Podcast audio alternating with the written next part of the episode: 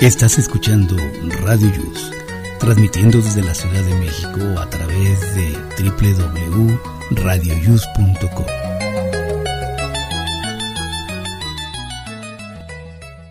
El siguiente programa contiene escenas de conocimiento explícito, con diálogos cargados de curiosidad, que pueden afectar la sensibilidad de personas no acostumbradas a hacerse preguntas sobre el mundo que las rodea. Tamales Marín presenta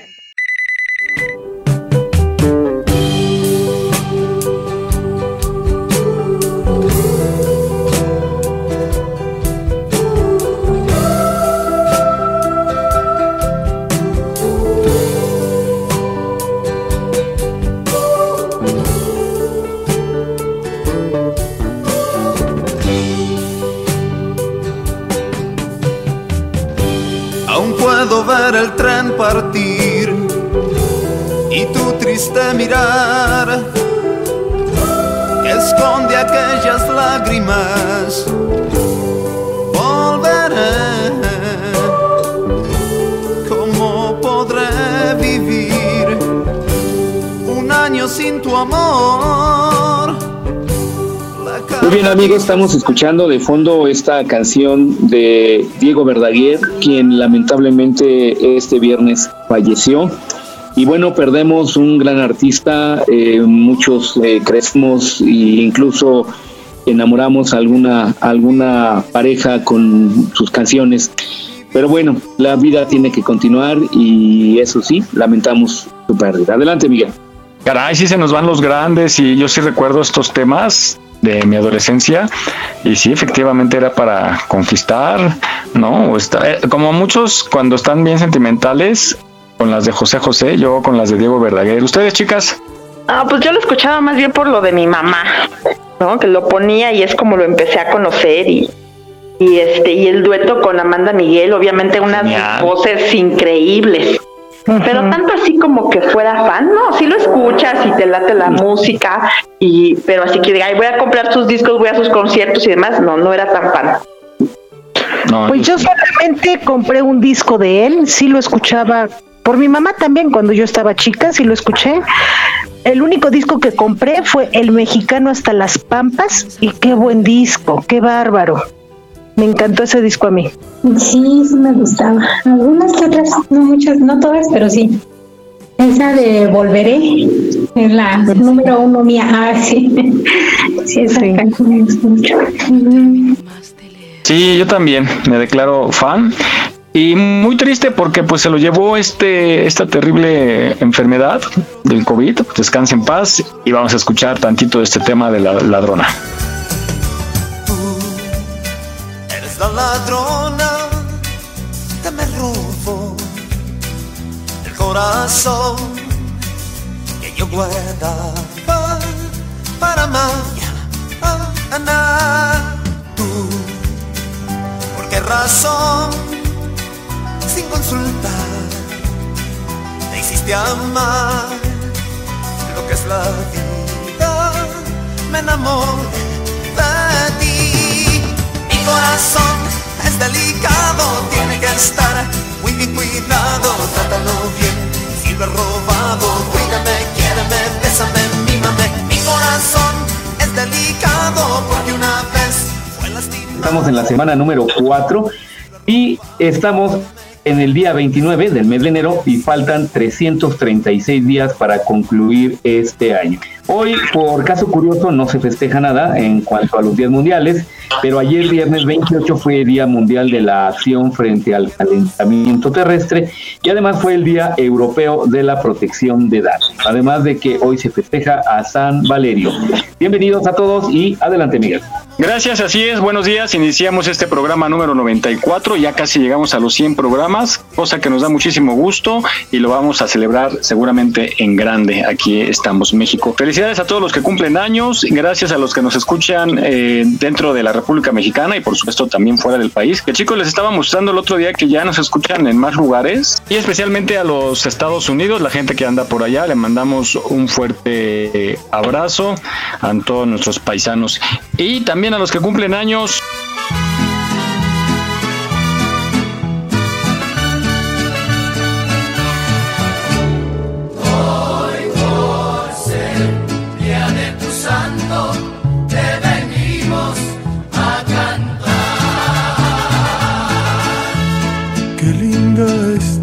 Mañana en que vengo a saludarte. ¿Ustedes conocen a alguien que cumpla el 29 de febrero? No, sí, no, yo no. Sí, yo sí. ¿Y cómo le hacen? Cada pues el 28? el 28 o el primero. Ya. Celebra dos días, está, es, más ganón. Exactamente. Muy bien. Bueno, pues quiero darle la bienvenida a nuestros compañeros y compañeras. Vamos a empezar por Rosy Pastén. Buenos días. Hola, ¿qué tal, queridos renonautas, compañeros? Espero que estén muy bien. Este bonito sábado. Vane.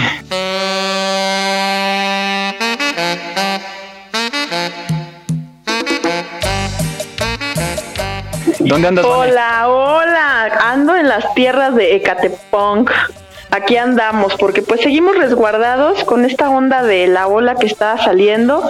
Otra vez estamos en casita, salimos para lo esencial, así es que ahorita ya me estoy chitando una serie que me había resistido a ver porque vi el primer capítulo y como que me aburrió y dije, a ver, vamos a darle una oportunidad y bueno, no, ya estoy enganchadísima y es la casa de papel. Muy bien, ya tienes, vas a tener para rato. Sí, sí, sí, en lo que termina Dexter, en lo que termina Dexter de terminar la serie para chutármela, porque eso de estármela viendo y como vayan saliendo no, me desespera mucho. Entonces, prefiero que ya esté completa y ahora sí, arranco con ella. Hazle como yo, los domingos lavo y pongo este Blim ahí en mi teléfono en el lavadero y me la chuto a las 5. Tal cual, tal cual. ¿En serio? sí. Bueno. Sí. Muy bien, mi Vanet. También nos acompaña Moni. Buenos días, Moni. Hola, chicos. Buenos días. ¿Cómo estamos? Muy bien. bien gusto escucharte sobria, enterita. Ay, de verdad, nada te parece. ya te dije que tiene que ser término medio. Híjole, o sea, ¿me mantengo entablada o cómo? Exacto. Bueno, me parece una muy buena idea. Dame beber guarapera sabroso guarapo, guarapera, guarapera, dame beber tu sabroso guarapo. Muy bien, mi Moni, bienvenida. Y Shirley, buenos días, mi Shirley, bienvenida. Qué gusto escucharla. Hola, ¿cómo están? Pues yo aquí ya, ya les dije que ya me desaparecí un ratito, pero no era para siempre. Oye, la pandemia te está rejuveneciendo cañón, ya te oyes como de 15, 16.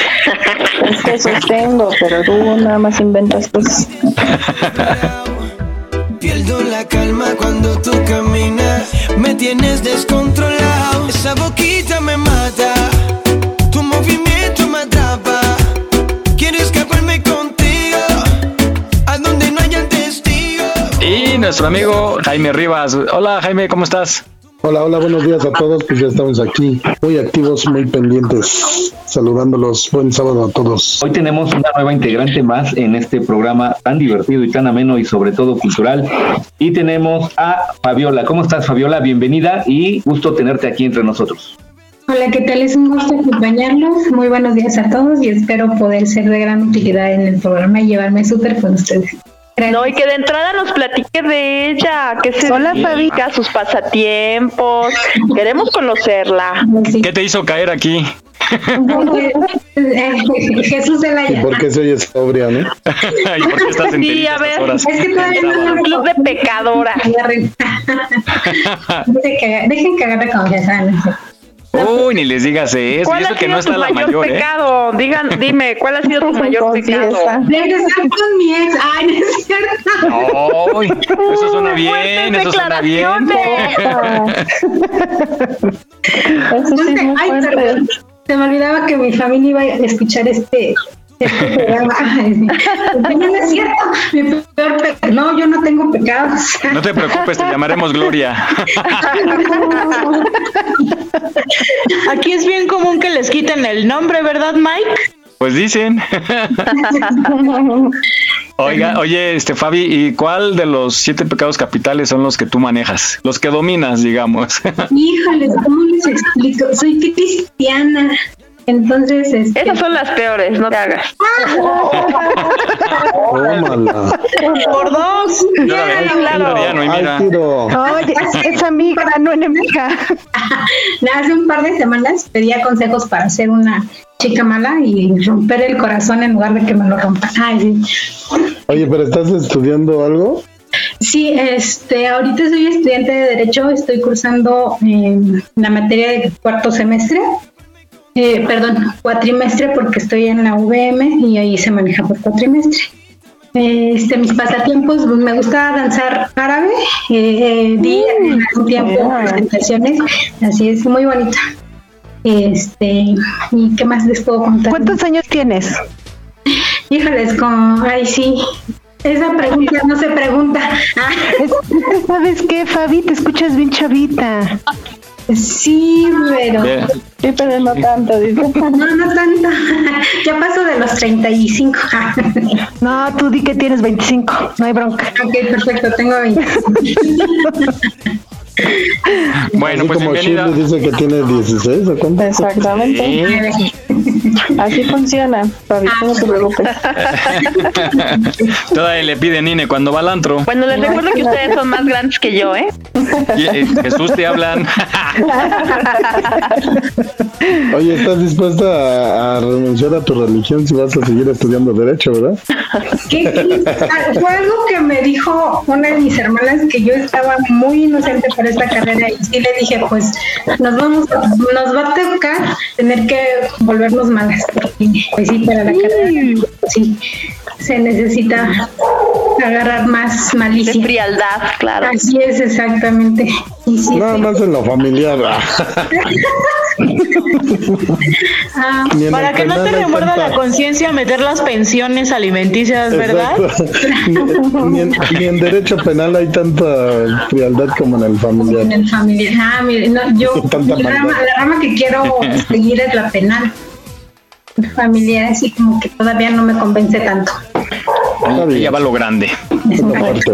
Bueno, ya le tocará defender a algunos cuantos malandros que no se lo merecen. No, lo grande es la mer- el mercantil. Ah, Pues no, Jimmy.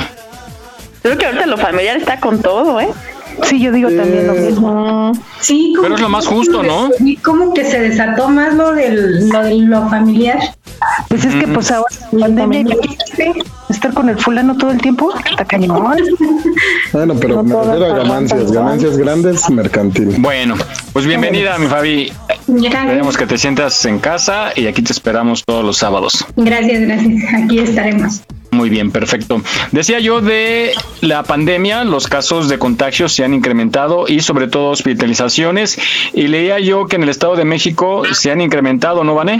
Sí, totalmente. Está esto muy cañón. Hasta las personas que yo conocía que ya estaban muy en casa y resguardados, ya también les está dando. Aquí lo importante es que además de acudir ahorita al seguro social, que es como el- lo, lo rapidito a lo que uno va, ya se están yendo mucho a lo particular. Entonces como que la gente se empieza a distribuir y bueno, pues Ya ya, no satura. sabemos que... Ya no se satura, ¿no? ya no se satura tanto, ¿no? Y yo siento que también la gente está como muy relajada porque no pasa a mayores con esta nueva cepa.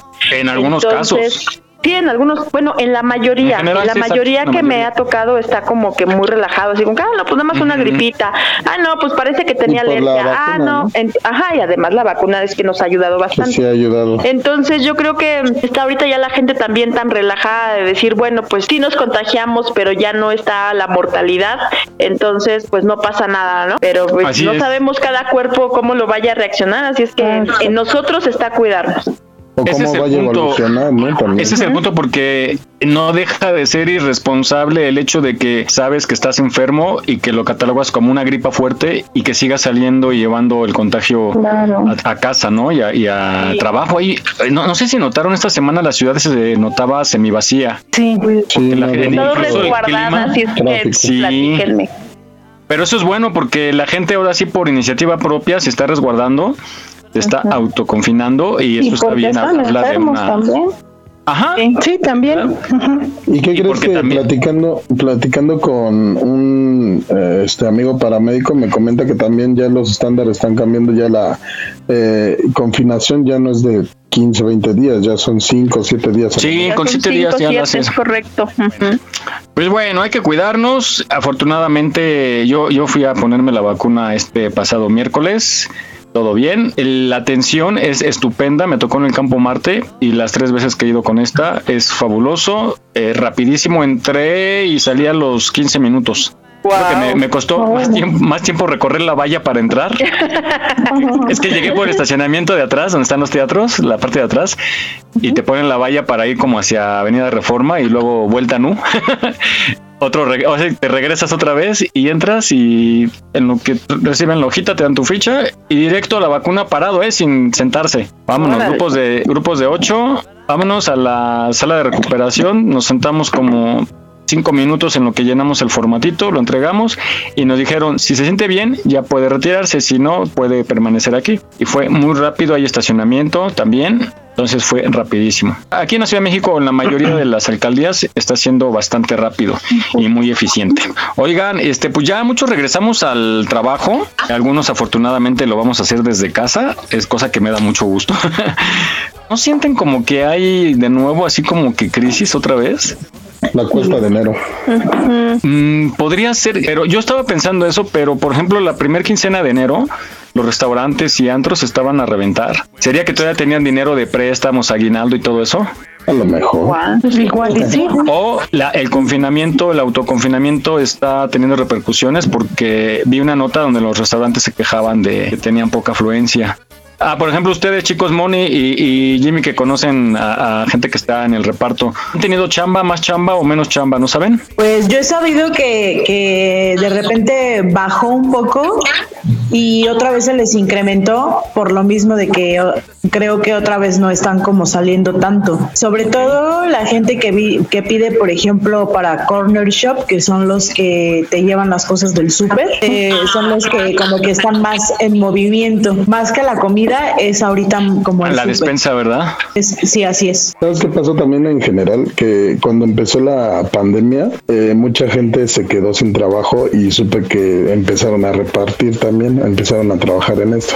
Entonces en esa época les bajó como porque hubo como que un, un excedente de ajá, una saturación y ya como que poco a poco otra vez se fueron recuperando y, así como que han tenido temporadas y como dice Moni, o sea, como que hay rachas en las que, como ahorita, ¿no? Que hay varios contagios, se confinan y la gente empieza a pedir más a domicilio. Yo siento que ahorita como que hay, hay más trabajo porque se he visto movimiento. ¿Cómo se acomodan las cosas, verdad? Dependiendo cómo, parece mentira, pero una pandemia, cómo mueve todo. Sí.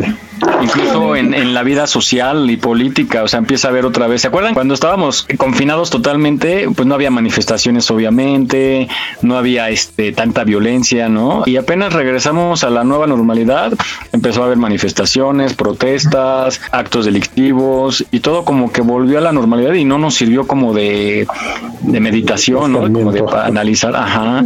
Tú, Shirley, ¿cómo la has pasado ahora? Eh, encerrada, muy encerrada, pero mi esposo Carlos, él sí no, él sí ha tenido que ir a trabajar, no va diario afortunadamente, pero pues sí hemos pasado por algunos sustitos hace dos semanas, por ejemplo, y sí, sí, digo, sí es preocupante y todo. La verdad es que cada que escucho, ah, es que es como una gripa, no, no, o sea, no. Y, y yo, yo, yo en lo personal sí muy encerrada, pues porque afortunadamente he podido trabajar desde casa, pero, pero pues sí es una situación que preocupa. Mi hermana ahorita este, está enferma, eh, mi concuño está enfermo, o sea, siento que tengo a muchísima gente muy cercana, de verdad, y, y sí, y lo digo sin, sin miedo a equivocarme, el 70% de mis conocidos tienen COVID en este momento. Wow, En este mes, o sea, muchísima gente, mucha, mucha gente. O sea, de, que empezó el año ahorita, sí, el 70% se enferma. Wow. Muchísimos. O sea, jamás creo que en toda la pandemia había sentido tan cerquita la enfermedad, ¿sabes?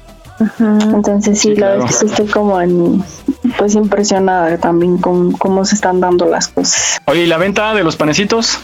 Pues sí, sí ha bajado, pero, pero no se lo atribuyo tanto a la pandemia, sino que es parte del, del, del trabajo también, el formal, vaya, eh, nos ha quitado un poco de tiempo. Las cosas como se empezaron a reactivar mucho, la verdad es que no me da la vida como para promocionarlo tanto y así. Sí ha habido ventas, pero, pero tampoco así como antes pero también lo atribuyo a que yo no, no le he puesto como la debida atención y promoción al mismo, ¿no? Claro, no, se puede. Y luego siendo mamá, ama de casa, trabajadora, esposa. Amiga, ay, mi hermana. no, bueno, sí es difícil. Oigan, vamos a escuchar una reflexión sobre el trabajo y justo como lo comenta Jimmy, ha regresado a sus labores cotidianas algunos, otros se han tenido que dedicar a otra profesión porque de plano desapareció la suya, ¿no? Sobre todo en el ramo de entretenimiento, pues desaparecieron algunas actividades, a mucha gente la mandaron a casa y tuvo que dedicarse a otra cosa, que bueno, pues ya afortunadamente les ha redituado ganancia económica. Entonces vamos a escuchar esta reflexión acerca de el trabajo.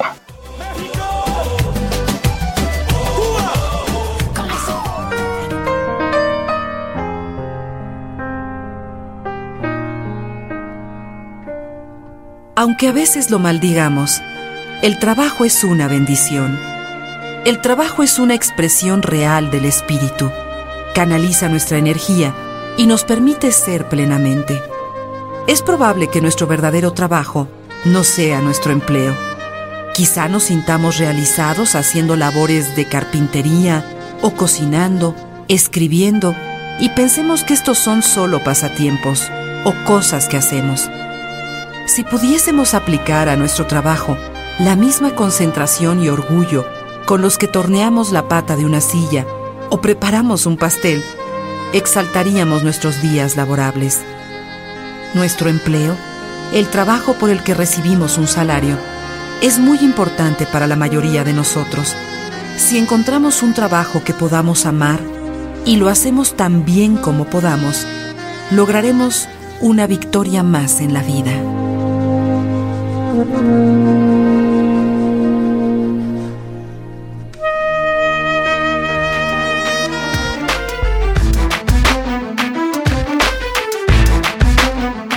Aquí estamos México deseamos que este 2022 sea de muchos éxitos.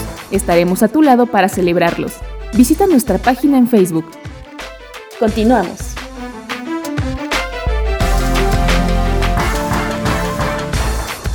voy a dejarte el mundo para ti solito. Como el caballo blanco, le solté la rienda. Muy bien, pues después de escuchar esta reflexión del trabajo, dicen que el trabajo es tan difícil que hasta pagan por hacerlo. Adelante, Miguel. Sí, a ver, de ustedes, honestamente, ¿les gusta su trabajo? Sí. Sí, me encanta. A mí sí. no nos oyen los jefes. Me fascina.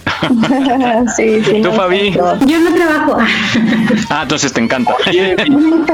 Bichota, tú, mujer. Eh, Oye, no, iba a decir, consígueme quien me mantenga, pero no. No, no, es mi, mi hermano que está allá en Estados Unidos y pues manda para acá. Ah, muy bien, dichosa. ¿No le puedes decir que adoptaste a ocho desamparados? Capaz de que me manda por allá muy lejos con todo y los ocho. Pues ya nos hacemos un grupo musical. los ocho, no, los nueve. Esta vida me encanta. El chamaquito hoy vive de lo que canta. Andando en la calle, la guerra no le espanta. Bajas y altas, tengo lo que quiero y lucho por lo que me falta. Esta vida me encanta, me gusta. Yo también me gusta mucho mi trabajo, pero bueno, el que es el como el oficial, el formal, pero ustedes saben que soy el milusos, entonces pues sí me gusta, pues no hay de otra, ¿verdad? ok, chicos, pues oigan, hablando de alimentación, no sé si les ha pasado y relacionándolo con el trabajo, que luego no nos alimentamos bien, ¿no? Sobre todo en las mañanas yo he visto que mucha gente nada más se toma su café o se va sin desayunar, llega a su centro de trabajo y se toma su café y su cigarro.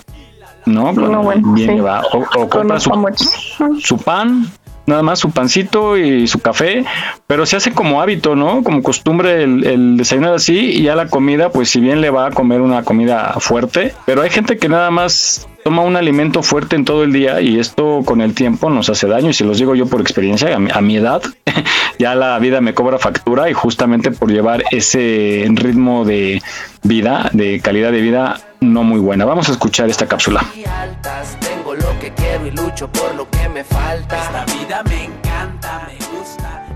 Una alimentación correcta es indispensable para el sano crecimiento y desarrollo de los niños, ayudando a prevenir problemas como desnutrición, obesidad, enfermedades crónicas en su vida futura. En esta sesión, los niños aprenderán la importancia de consumir todos los nutrimentos necesarios para estar bien, cuidando que su alimentación sea completa, equilibrada, suficiente, variada, inocua y adecuada. Una alimentación completa se refiere a que debe contener todos los nutrimentos a través de los diferentes grupos de alimentos. Equilibrada hace alusión a que los nutrimentos deben guardar proporciones adecuadas entre sí, es decir, de todo un poco sin restringir ningún grupo. Inocua implica que se debe tener mucho cuidado con la higiene para prevenir infecciones. Suficiente se refiere a que debe cubrir todas las necesidades nutrimentales, es decir, sin comer poco ni en exceso. Variada, pues se deben seleccionar alimentos diferentes en cada una de las comidas para evitar consumir los mismos todos los días. Y adecuada porque la alimentación debe ir acorde a los gustos, a las costumbres y a la cultura de cada lugar. Recuerda que comer poco o eliminar algunos alimentos de la dieta crea problemas de desnutrición y si nos sobrealimentamos tendremos un peso mayor al adecuado. Por eso es importante realizar todos los días tres comidas principales, desayuno, comida y cena, y dos refrigerios, uno a mediodía y otro a media tarde para estar saludables.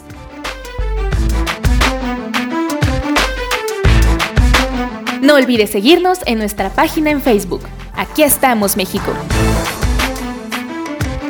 Trabajamos con mucho gusto para llevarte el mejor entretenimiento. Gracias por tu preferencia. Aquí estamos, México. Continuamos.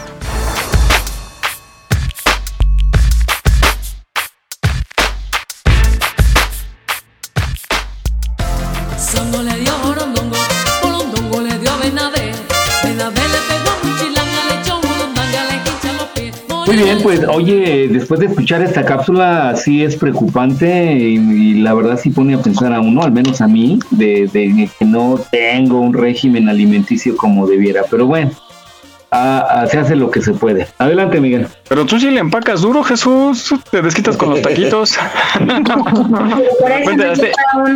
deprime. Sí, se deprime. Dice, este va por el lunes que no desayuné. Este va por el martes que no comí. Son ricos los taquitos que no se pueden dejar de comer. Exacto. Es más fácil dejar la dieta que los taquitos. Sí, solo por hoy, ¿no? Somos como los alcohólicos. yo creo que es por el ritmo de vida que tenemos todos, trabajo, falta de tiempo. Y, pues comes lo primero que encuentras. Sí, pero si te puedes organizar, o sea, hablo en general, ¿eh? Por mí. Si te puedes organizar para otras cosas, Rosy, es lo que yo siempre era mi coraje conmigo mismo, que yo decía, voy a hacer una, un menú como para toda la semana, para llevar, comprar el sábado, el fin de semana prepararme para llevar. Lo empiezo los tres primeros días, mis toppers, ya sabes, mi verdurita, mi lechuga, mi... ¿Te aplicas nada más al principio? Sí, y después, justo como dice Rosy, por el ritmo de trabajo, dejas eso o no puedes, o, eh, pero es como organizarte. Porque si bien hay gente que practica algún deporte, prepara todo para el día que tiene que presentarse en una competencia, te organizas, ¿no? Y la alimentación es, Hábito, ¿no? Es, un hábito.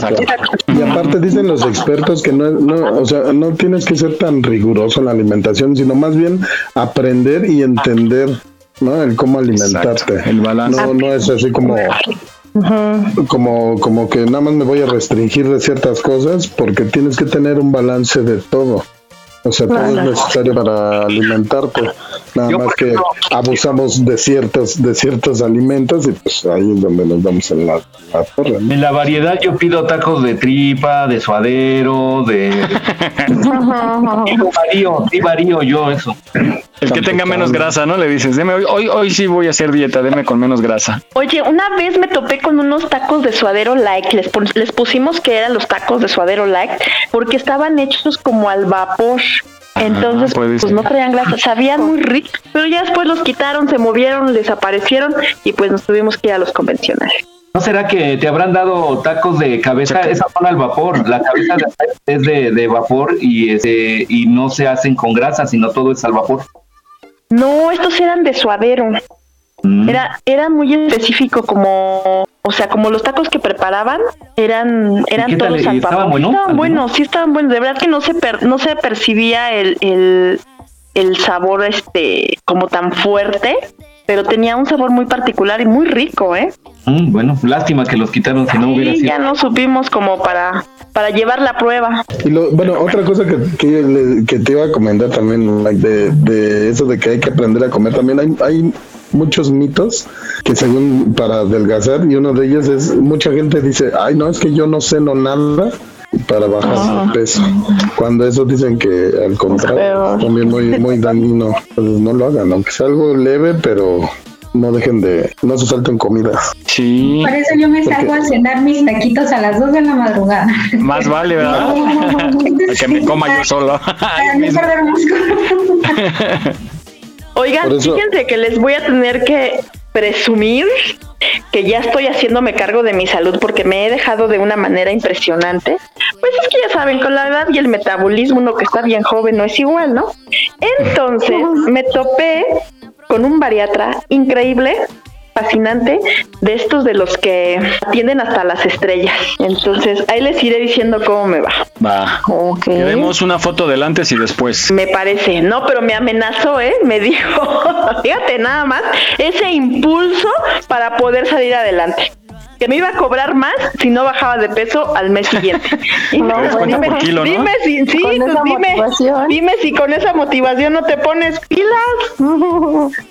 Hoy está padre. Fíjate que deben de hacer todos eso. No sé si recuerdan hace unos seis años el Metrobús, bueno, el gobierno de la Ciudad de México hizo una promoción que ponía unas eh, unos módulos en las terminales de Metrobús y entonces, por ejemplo, acá cerca donde yo estaba, tenías que hacer 10 sentadillas y te daban un boleto, bueno, un, pase pues de cortesía para el Metrobús y estaba bueno porque en cada viaje podías irte a ese módulo, hacías tus sentadillas y te daban el acceso y era para motivar que hicieras ejercicio. Y e igual algunas marcas de, de mm, champús y esas cosas hicieron campañas y entonces igual te registrabas y si bajabas de peso te daban este, una bonificación ahí en la compra de los productos. Entonces yo creo que es buena buen incentivo. ¿Y a los que tenemos moto no nos podrán llenar el tanque de gas? Pues podría ser, fíjate que las estaciones de radio, ah, pues nosotros, ¿verdad? podría ser que, hacer un, concurso y, bueno, un evento en donde te registres y por cada kilo que te den una cantidad. Bueno, que mantengas, ¿no? El peso ideal, que llegues al peso ideal y que lo mantengas, porque si no, imagínate que sigas bajando. No, no.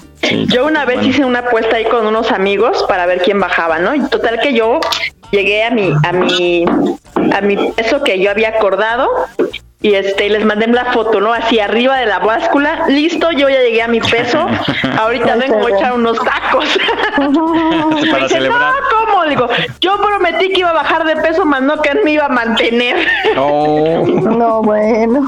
Oigan, es que ya después de tanto tiempo, no inventen, los taquitos ya me decían, ven por favor. Esto de la salud es muy importante y pues también hay unos padecimientos extraños. Jesús, tú tienes mayor información acerca de la siguiente cápsula. Pues las enfermedades que frecuentemente a veces padecemos los seres humanos, hay unas que son un tanto muy complicadas y, y bueno, vamos a hablar de la hemofilia, que a mí me llamó la atención esta enfermedad y esto va ligado con la sangre y vamos a escuchar esta interesante cápsula que nos habla sobre qué es la hemofilia.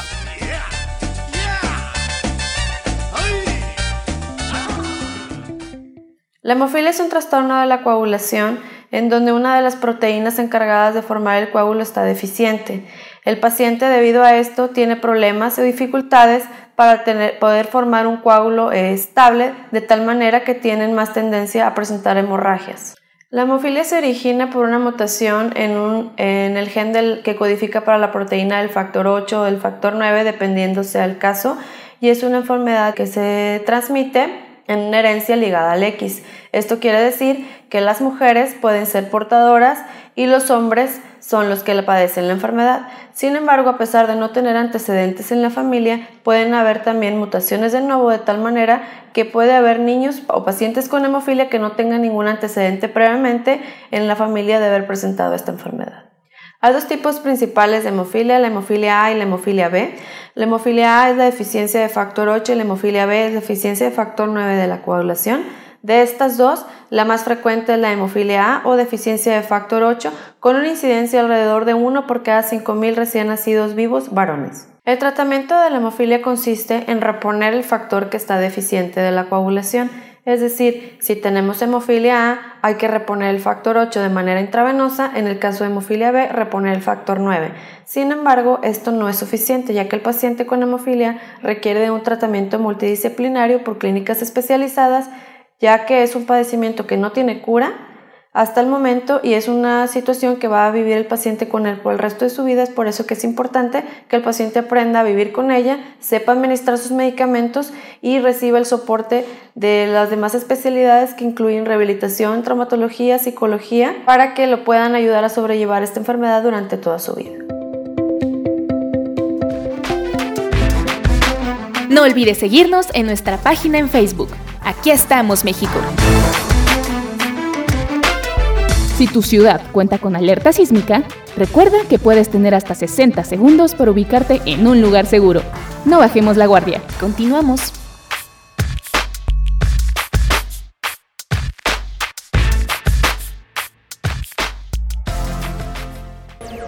Le compré unos panty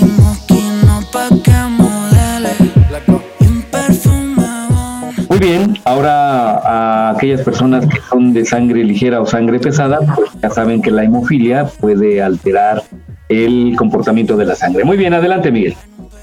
Así es, hay que tener mucho cuidado con automedicarse, porque la aspirina sí es delicada si no se toma con prudencia, porque en estos casos pues es, es malísima. Igual para los diabéticos, porque nos adelgaza la sangre y nos puede causar problemas. La aspirina para este tipo de enfermedades es malísima, o sea, porque te adelgaza más la sangre y puede provocarte un desangrado interno y no se te para y te puede ocasionar hasta la muerte. A mí en una ocasión me salió, me metí al baño, no sé por qué, me empezó a salir mucha sangre de la nariz, pero tanto que ya me estaba ahogando. O sea, me ensucié toda y me tuve que meter a la regadera con todo y, ropa y mi marido correr a la farmacia por vitamina K. Ah, no sé qué me pasó. Sí, a veces sale como, como agua, ¿no? Tan delgada como agua. Me asusté, me asusté y cuando llegó yo estaba llorando y ay, me quería morir.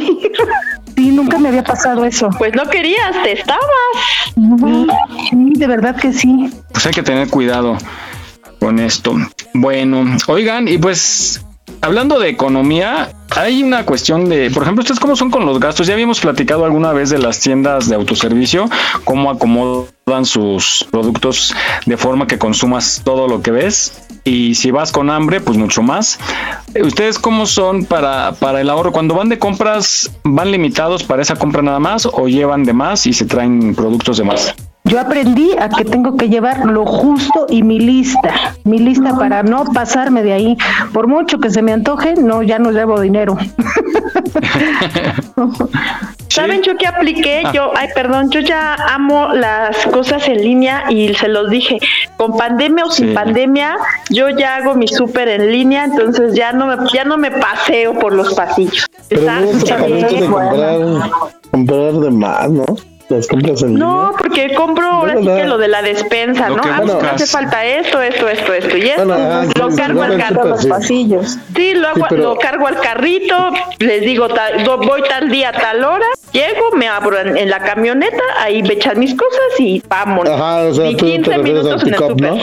Ajá, amo el pick-up, ya me quiero casar con él. Pero yo, por ejemplo, en las ventas en línea en general, yo siento que generan así como que, ay, pues lo pago a tanto, y, y, lo cargas, lo cargas a la tarjeta y compras dos, tres cositas que después dices, ay, ¿para qué las compré?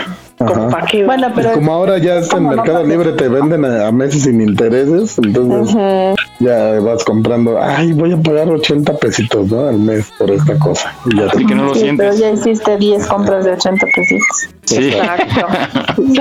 Pero yo creo que los gastos hormiga más bien son en la tienda, ¿no? Papitas, refresco, chucherías. En el trabajo, luego en lugar de llevarnos nosotros, podemos este vamos y compramos donde sale más caro, compramos el café donde nos sale más caro. Sí, hay muchas formas de gastar. Sí, y, todo es organización, ¿no? A fin de cuentas, lo que platicamos hace rato, de organizarse, de planear y si sabes que eres, este, te gusta la botana, pues mejor llevarte una frutita picada, pepino, no sé, y, y tratar de evitar gastos que no son necesarios. En estos tiempos está muy difícil derrochar el dinero. ¿Y tú tienes más información acerca de esta cápsula, Jesús? Bueno, esta cápsula que habla de los gastos hormiga, por ejemplo, cuando se nos acerca el viene viene o cuando se acerca el limpia parabrisas y andamos dando ahí la propina en el supermercado por los 10, 5 o a veces hasta 20 pesos y y nos mueve el corazón. Pues van acumulando una serie de gastos que al final de la semana y más al final del mes representan además de todo lo que estábamos platicando una cantidad bastante pero bueno, vamos a escuchar esta cápsula y seguramente caeremos en estos gastos. Y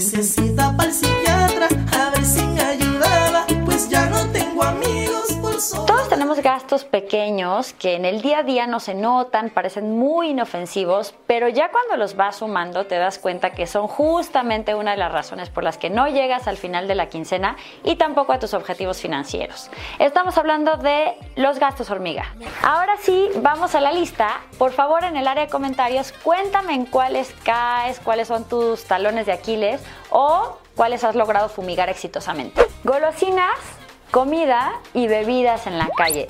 Que si la dona, el cafecito, la paleta, las papas, los taquitos, todos estos gastos, además de sumarle a tu panza, también le suman a las fugas del mes. Comisiones por retirar dinero de un cajero que no es el tuyo. Si tú sacas dinero de un cajero que no es de tu banco, te cobran entre 10 y 30 pesos, más o menos en promedio, que pues igual no suena tanto, pero si es algo que haces muy comúnmente por flojera, porque no te queda tu banco o por falta de planeación, ya sumándolos, en el año sí te darían para una buena salida. Apps de transporte. Si de por sí puede ser muy tentador tomar el taxi de la mañana cuando ya vas súper tarde, si además te recogen en la puerta, no tienes que esperar mucho y hasta te dan agüita, bueno, ya es la receta perfecta para que abuses hasta en los pequeños trayectos del transporte privado. Aguas. Cupones o promociones en línea. Típico. Ves un cupón de masaje al 3x2 o algo así y lo compras se te olvida que lo tenías o te queda muy lejos y no lo usaste, o de plano, como lo viste tan tentador, compras uno para ti, para tu hermana, para tu primo, para tu novio y acabas gastando un dineral. Suscripciones y periodos de prueba que olvidas cancelar. ¿Te has dado cuenta que todas las suscripciones son de renovación automática o la gran mayoría? Esto es porque la verdad es que tú no vas a poner en tu calendario, ay, mi próxima fecha de pago es tal y pues voy a pensar si realmente quiero tener esta suscripción o no. Y entonces pues ahí estás embarcadote en algo que a lo mejor no usas. Revisa todas las cosas que tienen cargo automático a tu tarjeta y también en las App Store o en la iTunes Store porque muchas veces no nos damos cuenta y estamos pagando mensualmente cosas que realmente no utilizamos. No olvides seguirnos en nuestra página en Facebook. Aquí estamos, México. Para nosotros es un placer trabajar para ti. Aquí estamos, México. Continuamos. No sé qué pasó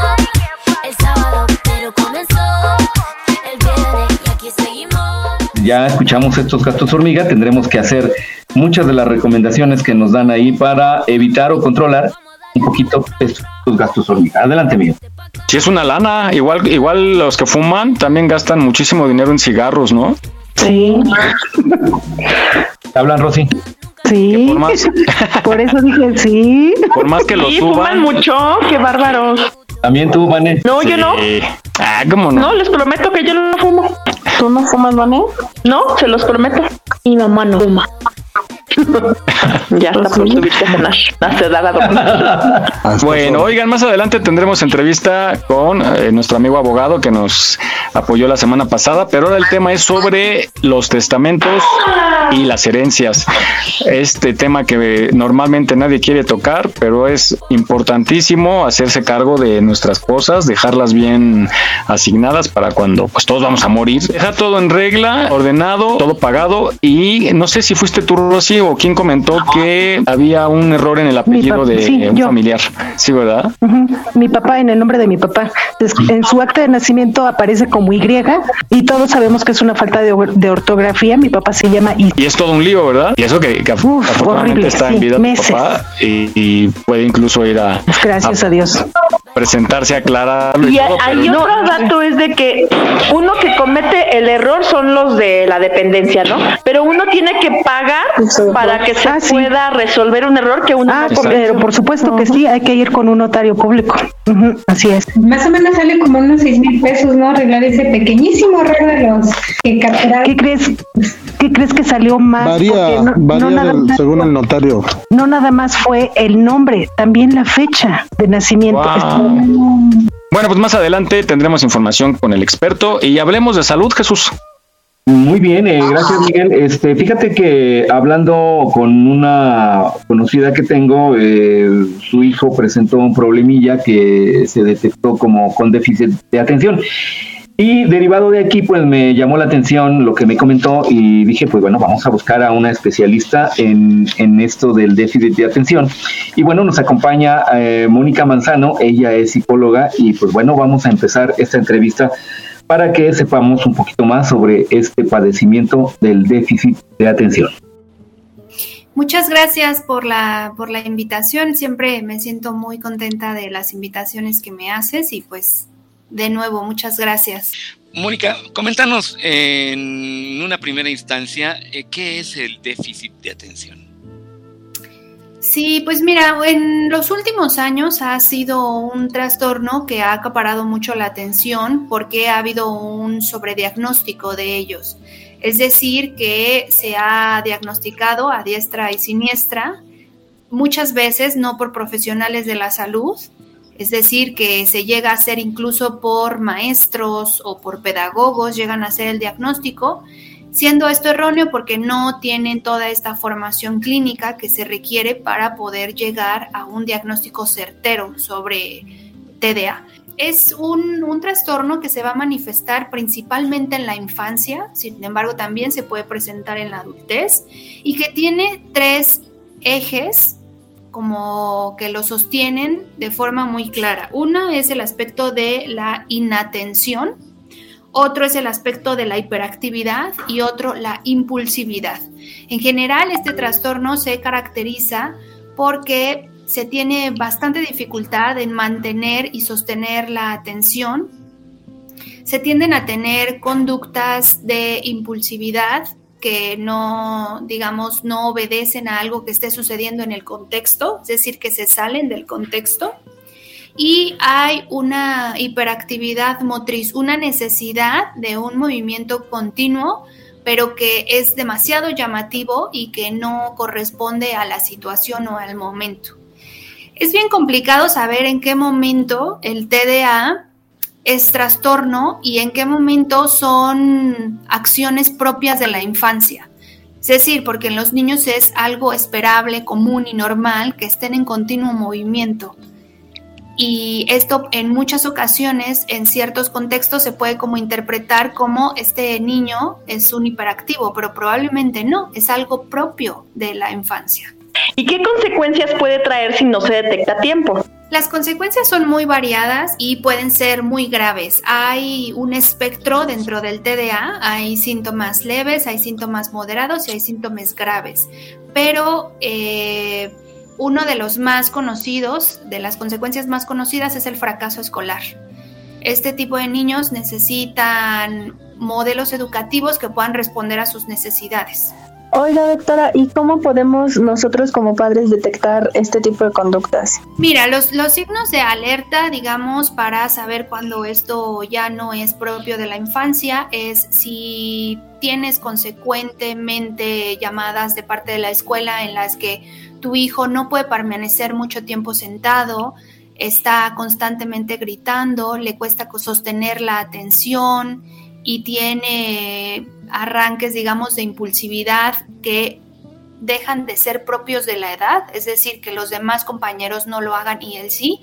Estos son focos de alerta que nos pueden dar una idea en que algo no está bien con el niño. Doctora Mónica, ¿cuáles serían las causas de este trastorno? En este sentido, todas las enfermedades mentales tienen varios componentes. Hay un componente genético, hay un componente medioambiental y hay un componente interno de la persona. Entonces, estos tres aspectos van a estar conjugándose para que se pueda detonar o se pueda expresar cierto trastorno mental. Hay personas que pueden tener el componente genético, pero si tienen factores protectores medioambientales, no se va a expresar el trastorno. No podríamos decir que se debe a una única causa, siempre es el interjuego que hay entre el factor ambiental, el factor genético y la personalidad. Estos tres, dependiendo de cómo se vayan moviendo a lo largo de la vida, es que van a dar lugar a la expresión. Perfecto, muy bien. ¿Y alguna recomendación que puedas dar a los, a los padres sobre cómo tratar y a qué especialista, ya nos habías comentado algo al respecto, pero sobre todo cómo tratar a estos niños con este problema? Sí, siempre que tenemos un niño con algún trastorno, es bien importante la psicoeducación, es decir, que los padres conozcan a fondo el trastorno, la enfermedad o la condición para poder a partir de ahí adaptar su estilo de vida a las necesidades propias de los padres, las de su hijo y las de como entorno familiar, digamos, van a tener. Entonces, lo primero sería realizar una evaluación exhaustiva en materia clínica, es decir, una neuropsicóloga, un neuropsicólogo, un psiquiatra y un psicólogo clínico para poder arribar a un diagnóstico concreto, porque este es un poco lo que te decía, está sobrediagnosticado el TDA. Entonces probablemente se debe a otra cuestión y no precisamente a, TDA. Lo primero es la psicoeducación, tener una buena evaluación y pues sobre todo mucha paciencia. Pues Mónica, muchas gracias por eh, toda esta información que ha sido de gran utilidad y por favor nos podrías dar tus redes sociales, correo, algún teléfono donde la gente que nos escucha, si tiene a bien quererse poner en contacto contigo de manera profesional o consulta, adelante. Sí, muchas gracias. Pues mi teléfono es 55 59 44 44 17 y en Facebook me pueden encontrar como psicóloga jurídica y psicoterapéutica, psicoterapeuta Mónica Manzano. Muy bien, pues eh, Mónica, muchas gracias y continuamos con este programa de temas de interés.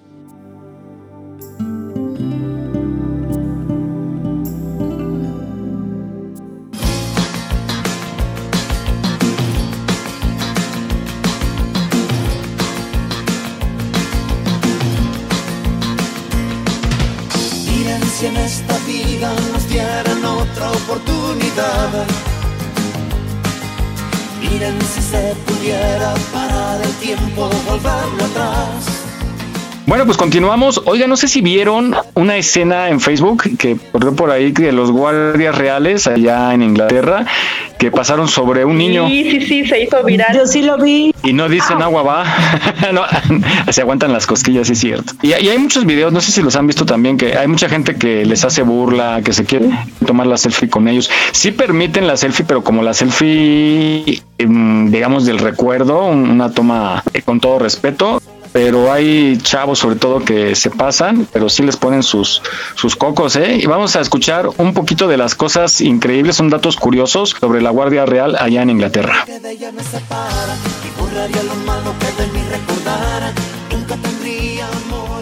Para muchos representan el orden, el respeto y el poder de la realeza. Para otros, son solo un grupo de soldados que protegen a la reina. Pero lo que casi nadie sabe es que son un grupo armado élite que esconde muchos secretos.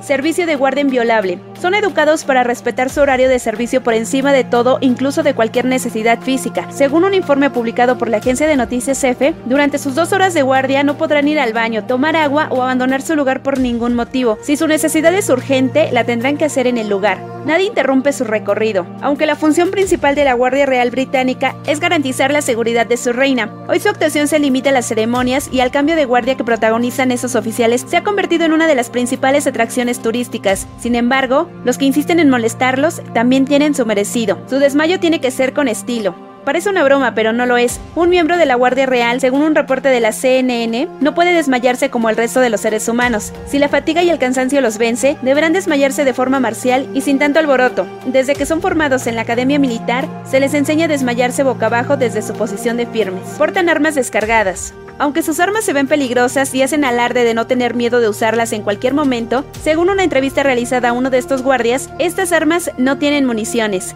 Se mueven a través de túneles. Estratégicamente, según ha publicado el nuevo Gerald, la Guardia Real siempre se ha trasladado a través de los túneles que existen debajo de toda la ciudad de Londres y que conectan a diferentes castillos y palacios. Así que si visitas Londres, da por hecho que debajo de tus pies se están moviendo estos valerosos hombres de rojo. Trabajo bien pagado, Además de su salario y sus atenciones, estos valerosos soldados son estimulados con carros de lujo y vacaciones en exóticos destinos turísticos de todo el mundo. Su alta responsabilidad es bien premiada, pero si aún así quieren seguir trabajando, pues les pagan sus vacaciones muy bien. La corona británica paga a su guardia real salarios totales por valor de 19.5 millones de libras, o sea, unos 25 millones de dólares que provienen del presupuesto del Reino Unido. Los sombreros altos forman parte de su vestuario diario desde 1815. Según artículo publicado por la BBC de Londres, están hechos de piel de oso y a pesar de que algunos de estos altos sombreros tienen más de 100 años, se encuentran en perfectas condiciones. Lo cierto es que no pertenecen a la realeza británica, sino a la Guardia Imperial de Napoleón, quien estaba complejado por su corta estatura, así que diseñó estos sombreros para que los soldados parezcan más altos. Se han tomado fotos en el trono de la reina, a altas horas de la madrugada, muchos de estos guardias han tenido el privilegio de sentarse nada más y nada menos que en el trono real. Allí se hacen sus mejores fotos y posan como si fueran miembros de la realeza. Claro que eso es cosa del pasado. En la actualidad ya no tienen esa oportunidad debido al sistema de vigilancia de alta tecnología ubicado en Palacio. Casi matan a su propia reina por equivocación. Según un artículo publicado por la agencia de noticias ANSA, en una ocasión, uno de estos guardias patrullaba en Palacio y vio acercarse a una persona, por lo que reaccionó apuntándole con su arma. Su sorpresa fue grande cuando descubrió que se trataba de la misma reina Isabel. A pesar de la confusión, la reina le perdonó la vida al fiel oficial por apuntarle con un arma. Cambian sus posiciones cuando su vida está en peligro. No solo les enseñan a proteger a la familia real británica, sino que también los enseñan a defender su propia vida. A pesar de que casi siempre mantienen una posición firme, ante los ataques terroristas que ha sufrido Europa últimamente, esto ha cambiado. Según el diario británico The Daily Mail, en algunas ocasiones y ante determinadas circunstancias de peligro, los guardias han sido protegidos dentro de palacio.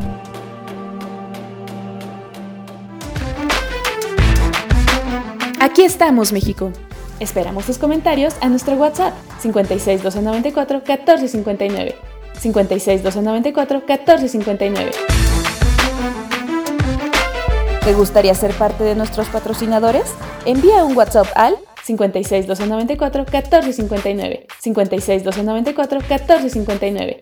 Continuamos.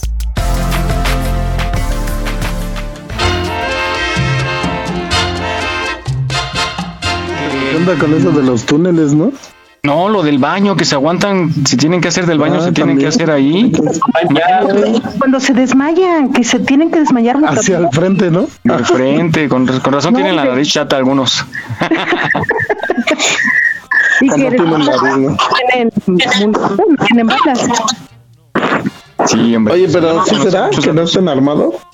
Yo creo que sí han de traer un arma oculta, ¿no? Evidentemente. En su sombrerito. en su sombrero. En su resortera.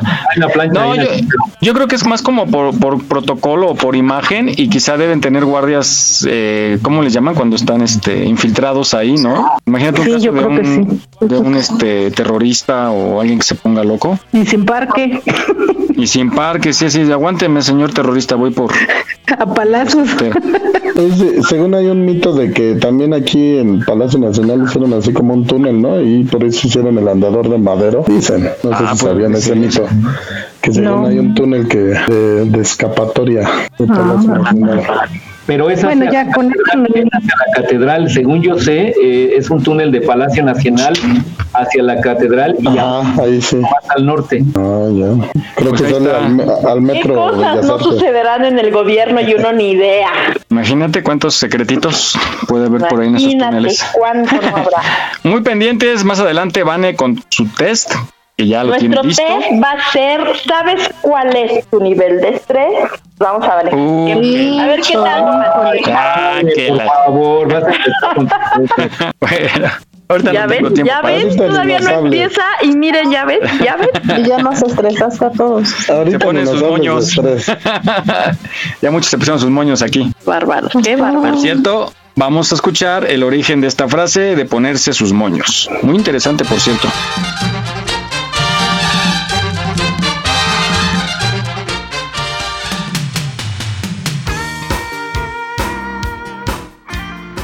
Ponerse sus moños. Es una expresión muy común aquí en México que tiene también cierto tiempo y que tiene un origen bastante curioso. Eh, cuando eh, eh, surgió el Segundo Imperio aquí en México, En Europa era, estaba muy de moda que las mujeres, sobre todo las de cierto nivel, utilizaran moños muy grandes para decorarse el cabello. Cosa que curiosamente aquí en México quienes usaban moños para decorarse el cabello eran las indígenas. Así que muchas nuevas ricas, sobre todo muchas de la nueva nobleza, generalmente acostumbraban ponerse moños enormes, ya mucho más grandes incluso que los europeos. Y obviamente eso venía también con la eh, sensación de poder, de prestigio. Muchas veces se tornaban demasiado prepotentes o demasiado, eh, demasiado fatuas precisamente por ello. A partir de ahí es que se dice que cuando una persona se se vuelve demasiado fatua, se vuelve demasiado exigente, demasiado prepotente, se dice que se está poniendo sus moños.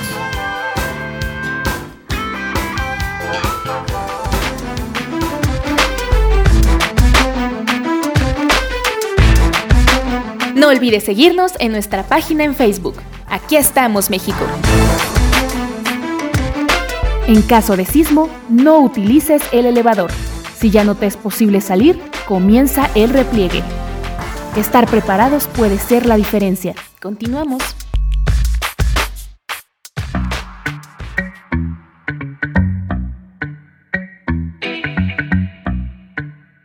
Muy bien, ahora sí ya sabemos por qué nos dicen que andamos de moños. Adelante, Miguel. Y de allá de haber salido la del moño colorado, ¿no?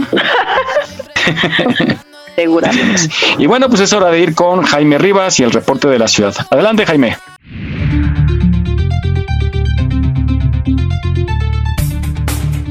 Claro que sí, Miguel. Muy buenos días nuevamente a todos. Pues ya estamos aquí con el reporte del sábado. Es el último sábado de este primer mes del 2022. Es el quinto sábado. Sigue aplicando el hoy no circula sabatino únicamente para vehículos con holograma 2. Los hologramas 1 están exentos este sábado. El hoy no circula.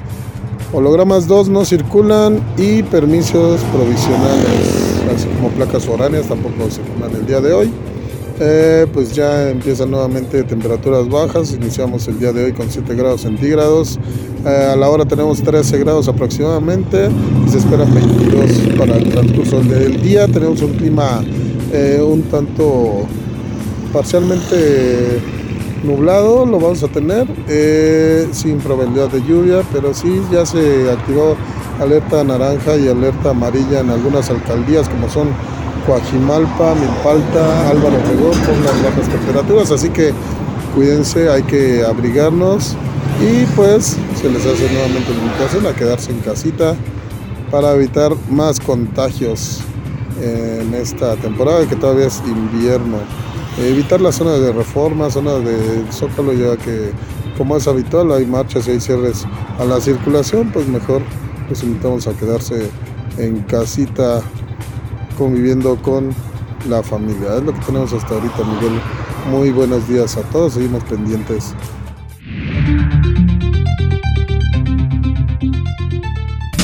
Mira cómo viene María, mira cómo viene María, parece que se vino colgada en el tranvía. María para la fiesta es una piedra. Bueno, pues ahora vamos a hablar de estos temas que a veces no nos gusta hablar con la familia, pero esta pandemia nos ha enseñado muchísimas cosas y una de ellas es que hay que dejar todo en orden porque sobre todo en los pueblos me ha tocado ver que familias se matan por herencias, por propiedades, por cosas a veces sin importancia, por malos entendidos o por no poner todo en orden. Y eso se trata de las herencias y los testamentos. Y nos acompaña, como hace ocho días, nuestro amigo Luis Magallón, que es abogado litigante. Estuvo buenísima la charla de la semana pasada. Luis, muy buenos días. Hola, muy buenos días. ¿Cómo se encuentran? Bien, bien, pues aquí yo, yo estoy entero, ¿eh? Bienvenido sea. Yo también. Muy bien, me da gusto escucharlos, muchachos. Si no, si no escuchas a unas es porque ya de plano ya no, ya no dieron más. ok, ok. Pues ¿en qué puedo servir? Les vamos a platicar sobre herencias, testamentos. Sí, vamos a, exactamente, platícanos por ejemplo la diferencia, ¿qué, qué sería una herencia y un testamento o cómo van ligados? Ah, les cuento. Fíjense que la ley te marca que hay varios testamentos. Hay testamentos abiertos públicos, hay testamentos privados, hay testamentos hológrafos, hay testamentos en el extranjero. Hay una serie de testamentos, pero los más comunes y corrientes básicamente que tenemos y que, la, y que funcionan prácticamente para la sociedad son los testamentos públicos abiertos, que son aquellos que se van y se emiten como una declaración unilateral de la voluntad ante un notario público, regularmente en septiembre, que es el mes del testamento. Entonces, abusados porque ahí hay buenos precios con los notarios. Y hay los testamentos hológrafos, que es prácticamente de puño y letra, de hológrafo, de holografía, y básicamente esos se depositan en un archivo que está en, el, en los juzgados de todas las entidades federativas y aquí en el Distrito Federal se llama el Archivo Judicial del Poder Judicial de la, de la Ciudad de México. ¿Los podríamos diferenciar como esos o nada más como yo en mi igual en mi lecho de muerte hago mi cartita o, o no lo protocolizo como es este con los con el notario? Sí, fíjate que es un romanticismo completamente el hecho de, básicamente decir, no, pues voy a hacerlo a través de una carta y tal, ¿no? Porque lleva ciertos requisitos que sin esos requisitos la ley no lo considera como válido. Igual si estoy en mi lecho de muerte, si ya estás agonizando, pues te cuento. Ya no puedes otorgar un, un testamento aunque tengas ahí al notario al lado porque el notario debe cerciorarse que tú estás en tus plenas facultades para poder otorgar un testamento libre de cualquier vicio de la voluntad. Luego entonces si no este, si estás prácticamente en agonía, pues no estás en tus facultades mentales de excelencia, ¿no? Entonces es un testamento otorgado bajo estas condiciones, cualquier heredero incómodo o, este puede impugnarlo y eventualmente anularlo con el propósito de que quede libre el, el patrimonio del de cuyos se llama del fallecido del final. Licenciado, ¿qué tan importante es tener un testamento? Ahí les cuento, fíjense, culturalmente manejamos a veces lo que se llama me heredó en vida, mi mamá me heredó en vida, mi papá, mi tío y todo. Fíjense que eso ocurre, es muy interesante esto porque es un fenómeno cultural súper arraigado, tanto como lo comentaban en los pueblos, en las localidades del interior de la República, incluso en, la Ciudad de México y en las grandes ciudades ocurre esto, ¿no? Me heredó. No está bien llamarlo herencia. Si algo te quieren regalar, pues que te lo donen, que te lo cedan o lo que fuera, ¿no? Pero no se puede llamar herencia sino hasta que ocurre un evento específico que es la muerte del dueño de ese bien. Pero si el dueño de ese bien no lo dejó especificado en un testamento, este que tal cosa era para ti, que eso se llama legado, tal cosa es para ti, si no lo dejó especificado, no cuenta la palabra, muchachos. Entonces, ahí si quieren este, si alguien les está ofreciendo que les hereda algo, pues eh, suscriban ahí un contratito, algo que les deje como la certeza, o asegúrense de llevarlo ante un notario para que establezca su última voluntad en un testamento y que sí les herede lo que les dicen que les van a heredar. A mí me gustaría que nuestra compañera Rosy Pastén, porque nos hizo un comentario eh, fuera del aire, de una experiencia muy particular y para que nos diga, licenciado, qué tan válido es. Adelante, Rosy, lo del mueble. Eh, cuando mi suegro vivía, en paz descanse, él en palabra me, me regaló, que era como mi tipo herencia, una sala Luis XV y un, un ropero muy grande, muy bonito, tipo Narnia, ¿no? muy grande. Entonces, este, pero pues nada más me lo dijo de palabra. Cuando mi suegro muere y los hijos empiezan, esto es mío, esto es mío y así, eh, mi ex marido les dijo, es que esa sala y ese ropero se lo regaló mi papá a Rosy. Entonces una de las hermanas me dice, bueno, ok, es de ella, ¿dónde está el papel? Porque aquí en, la herencia no dice que es de ella. Entonces, pues, pues no iba a pelear eso, ¿verdad? Pues era ponerme con Sansón a las patadas, prefiero tenerlos de amigos que de enemigos, y, se quedó así. No pude pelear nunca nada. Pues ahí te cuento, Rusi, qué, qué fue lo que ocurrió. Sí, probablemente si tu suegro, ex suegro, o, este, te heredaba o te estaba queriendo obsequiar esto particularmente, pues sí te hubiera dejado como una especie de documento, ¿no? Para tú asegurarte que eso ya eventualmente iba a pasar a tu patrimonio cuando él falleciera. Idealmente es que lo deje en el testamento, pero si él, por ejemplo, murió y no dejó un testamento en donde especificaba eso, ¿qué es lo que ocurre con todos los bienes? Pues todos los bienes se quedan básicamente a, a favor de los descendientes de esta persona. O sea, los hijos. Los hijos. Ahora, es muy importante también aquí entra el régimen patrimonial bajo el cual contrajeron matrimonio, es decir, sociedad conyugal o separación de bienes. ¿Qué ocurre? En una sociedad conyugal, por default, si esos bienes los adquirió dentro del matrimonio, el 50% es de la de la de la esposa superstite, así se llama, o sobreviviente. Entonces ya el 50% ahí se queda. El otro 50%, si no fue dispuesto en legados a través de un testamento, este, ocurre que se reparte equitativamente entre los descendientes. Si no tiene descendientes, ya estamos hablando de otros, de, de, colaterales como hermanos, etcétera, etcétera. Pero vamos a enfocarnos en los descendientes.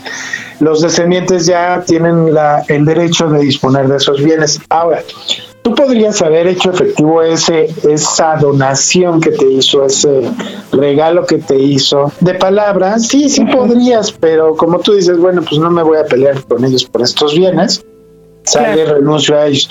Sí podrías porque tenías un testimonio y algunos contratos son sostenibles a través de declaraciones de voluntad eh, a través de la palabra. Entonces, por ejemplo, un contrato de compra-venta, ¿no? Hay algunos que ya se pueden manejar, que se prefieren, obvio, que estén en papel, pero que sí podrías decir, sí, me hizo una donación, me lo dio, este, pero no me, no me entregó la posesión, chicos, vengo a recoger mi, mi bien, ¿no? Pero bueno, sí es un poco complicado y más técnico jurídico eso, pero sí efectivamente asegúrense que si les regalan algo, pues que quede establecido en algún documento o en su defecto si va a ser a través de media ah, que, que medie la muerte de la persona que se los está obsequiando, pues que sea a través de un testamento, digo, es una inversión económica relativamente eh, barata. Cuando la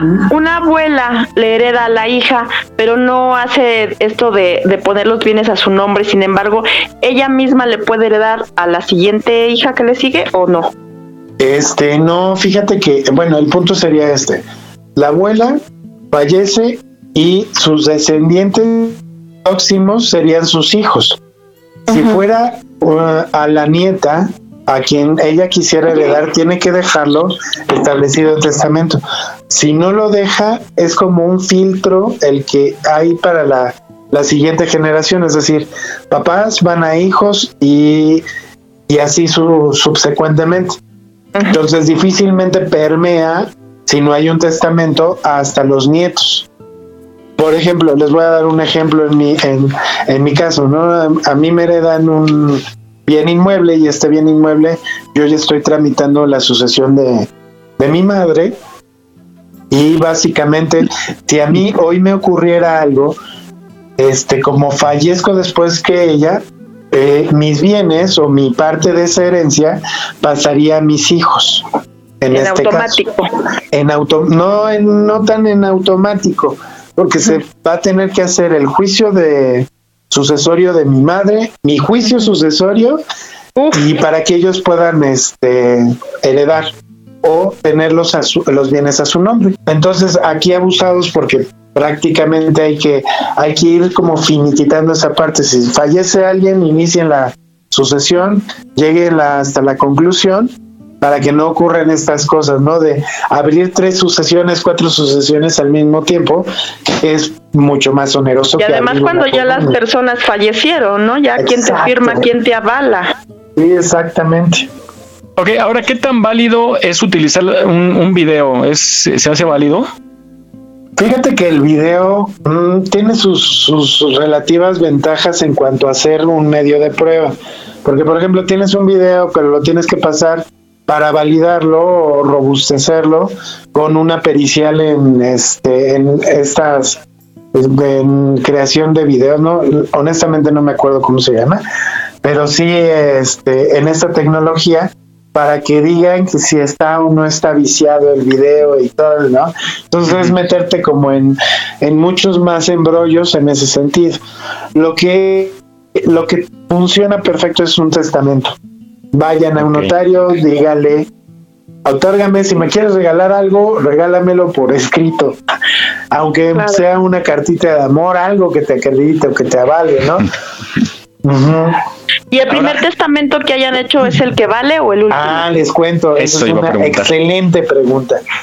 Los testamentos se van anulando, bueno, se van invalidando este, de esta manera. El más antiguo es invalidado por el más reciente, porque se presume la proximidad, la voluntad del, eh, la última voluntad como precisamente la última, la más próxima al fallecimiento.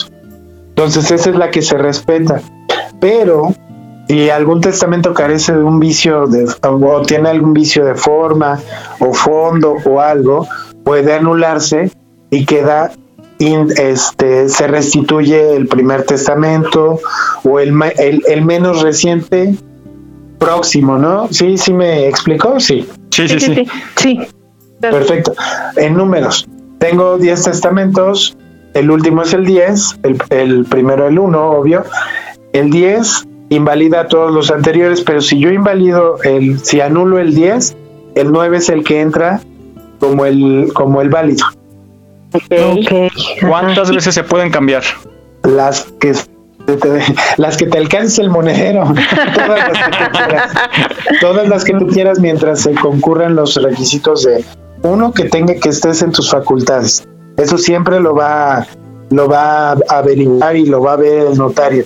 Si un notario ve que está siendo manipulado por alguien, es más, hay notarios que le dicen, sin acompañante usted va a entrar conmigo y le voy a leer el testamento y usted me va a decir si así lo quiere o lo firma.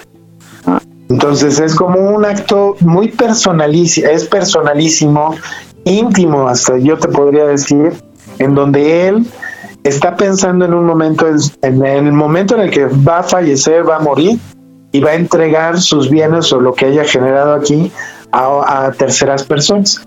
Entonces es un momento de conciencia importante ese. Y ahora poniendo como un caso muy, muy severo, quizá el papá se casa con otra señora, no tienen hijos pero, ¿qué puede pasar cuando el papá, en lugar de dejarle, por ejemplo, la casa a los hijos, se lo deja a la nueva esposa? ¿Hay forma de que los hijos, en su coraje de recuperar algo que, les pudiese corresponder, puedan ganar esa partida? Porque pues igual y lo dejó en testamento, no sé, se me ocurre como un caso así dramático. Sí, lo que te, yo te explicaba es, si lo dejó en testamento, te puede analizar el testamento y ver si es un testamento que cumple con los requisitos. Si cumple con los requisitos y entregó la propiedad a, la otra persona a través de este instrumento, pues mejor suerte para la próxima. Pero si no cumple con los requisitos, puedes pedir la nulidad de ese testamento, te inconformas con ese testamento, se lleva a cabo un proceso en donde tú vas a exhibir y ofrecer pruebas para invalidar ese testamento y que todo se restituya este, a los herederos legítimos. Porque sí se presta a veces a manipulación y muchas cosas, ¿no? Por nuevos matrimonios, por etcétera. Ahora, yo he sabido de casos donde la gente le deja bienes a personas que son ajenas a la familia. Eso sí es válido, ¿verdad? Sí, y esos son los que se llaman legados. Ok es en donde yo entré, yo quiero que mi casa de las lomas se le quede a mi amigo Francisco. Y ya.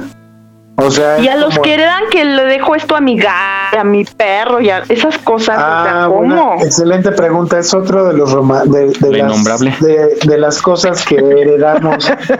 que heredamos de, de la cultura pop, ¿no? Prácticamente de norteamericana, te puedo decir que esa es una excentricidad y aquí en México, cuando menos no pero Nadie puede dejarle nada a un gato, a un perro, incluso, digo, perdón por esto, pero la ley considera a los animales como cosas, no como seres sintientes. Entonces, este, una cosa no puede, no puede tener derechos y heredar otra cosa, ¿no? En ese sentido. Oh, bueno, la ley, qué interesante. La ley en, en cuanto a bienes, porque sí ya hay protección de animales y todo eso, pero bueno, esa es otra historia, como dirían por ahí. Oiga, licenciado, yo tengo una pregunta. Si, si, si las escrituras están a nombre de una persona y murió, pero no hizo testamento, la casa quedó vacía durante algunos años. Llega alguno de los hijos que tiene las escrituras de esa casa, pero no es herencia. Y él empieza a pagar luz, agua, predial y bla, bla, bla, a nombre de la persona que entró. ¿Esa casa ya se la queda o los hermanos la pueden reclamar o cómo está? Sí, no necesariamente. Fíjate que es eh, muy interesante porque sí ocurre las más de las veces. Pero el hecho de que tú tengas un documento, una escritura, aunque sea las que se llaman originales, que son las que te da el notario, no te hace acreedor a tener un a, tener derechos sobre esa propiedad. A lo que tú te refieres se llama prescripción adquisitiva o usucapión. Esa es entrevista de otra de otro fin de semana porque es un tema bien interesante. Eh, pero no es no es así de sencillo de ah yo traigo mis escrituras pago predial pago luz pago agua y ya me voy a quedar, no, no es tan fácil. Ahora, y él es eh, legítimo heredero de la persona que falleció y tiene otros hermanos, aquí lo que ocurre es que todo lo que él haga en beneficio de la, de la herencia se le, va, se le va a bonificar, es decir, se le va a regresar en su parte proporcional. Si él tiene un, un tercio, por ejemplo, son tres hermanos, si él tiene un tercio del bien inmueble, los otros dos eh, hermanos se consideran como copropietarios. Y cuando hay una copropiedad no opera lo que se llama la prescripción o la usucapión.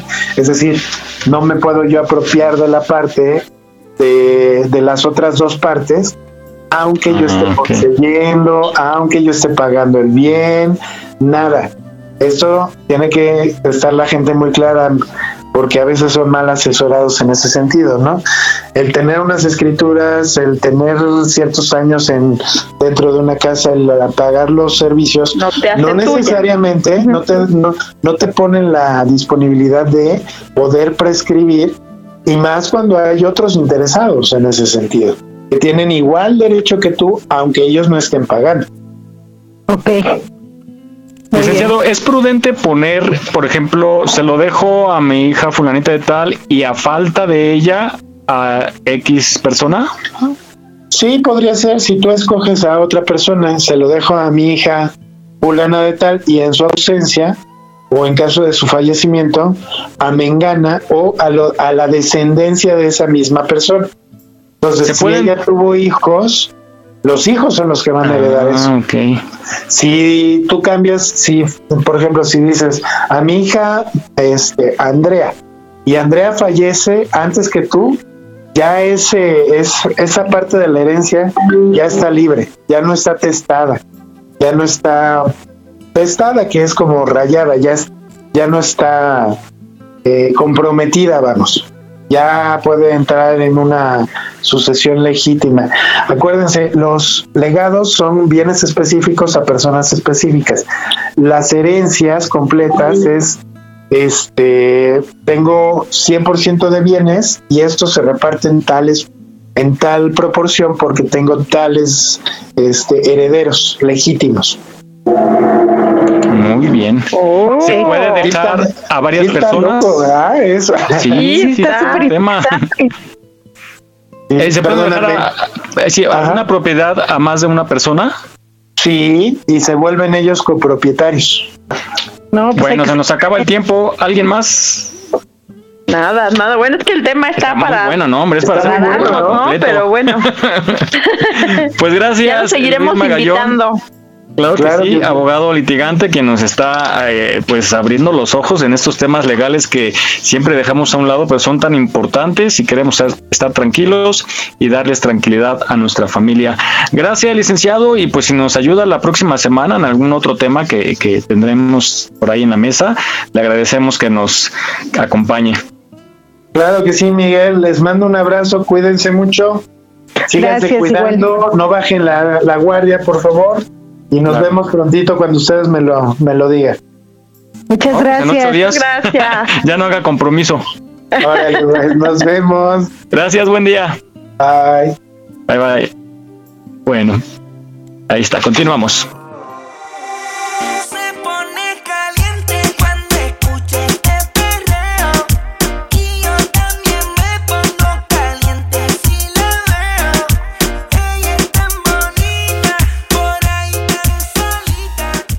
Nos pues vamos contigo, Vane, y tu test malévolo. Eso, eso, muy bien. Muy bien, chavos, pues vamos a empezar este dinámico test. Son seis preguntas bastante rapiditas, así es que si a ti la alarma del despertador, el claxon del coche, el grito del jefe te estresa y te pone con los pies de punta, aguas, aguas, porque estás en un nivel de estrés cañón. O si no, de plano dejas pasar todo, fluir y estás en el Dalai, tú muy bien mucha paz para regar a los demás. Pero entonces vamos a tener nuestro papelito, lapicito y vamos a, les voy a hacer la pregunta y ustedes ponen la respuesta que mejor les convenga, A, B o C. Al final hacen sus conteos y les daré sus resultados. Así es que vamos a ver si ustedes conocen su nivel de estrés y si no, yo se los voy a decir. Pregunta número uno. Cuando te avisan de cambios de última hora en tu trabajo o escuela, tú A escuchas toda la dinámica y pones manos a la obra para empezar la nueva. B. Te enojas porque tendrás que hacer más cosas de las programadas. C. Te vas a casa y te angustias al pensar en los cambios. B. A, B o C. A. Siguiente. Si te hacen una broma que no te gusta, A. Ríes aunque por dentro estás bien enojado. B. Te enojas y confrontas a la persona. O C. No dices nada pero te sientes mal. B. B. Tres. Así reaccionas cuando te equivocas en algo. A. Te repites mil veces que eres un idiota. B. Aceptas que te equivocaste y sigues adelante. O C. Vives con temor de volver a equivocar. Cuatro. Es el momento del día cuando te sientes más relajado. A. Jamás mientras estoy en un proyecto estoy al tope. B. Puedo relajarme en cualquier momento sin importar que tenga un montón de trabajo. O C.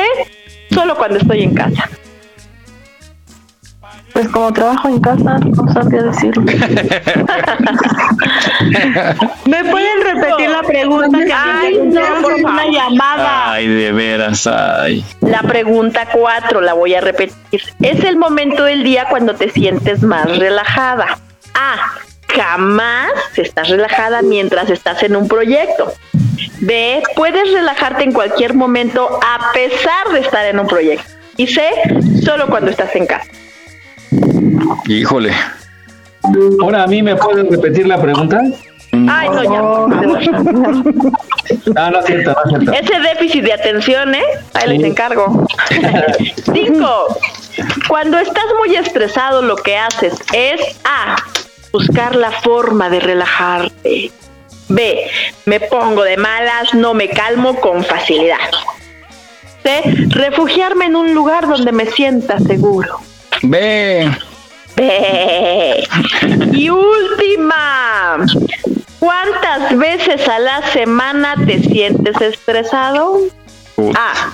Los ocho días de la semana. A cinco veces. B. Todo el tiempo. O C. Pocas veces. B. No hay opción del día que tengo que entregar mi No. sé la respuesta.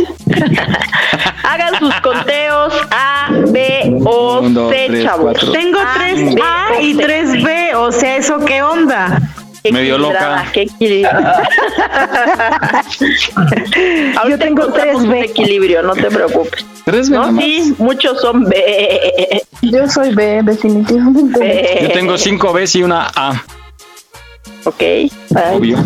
Yo tengo Venga, pues ahí les está. ¿Quién Espérame, tuvo mayoría de A? Espérame, falta Jesús y Fabi y Jimmy. Yo fui mayoría B igual.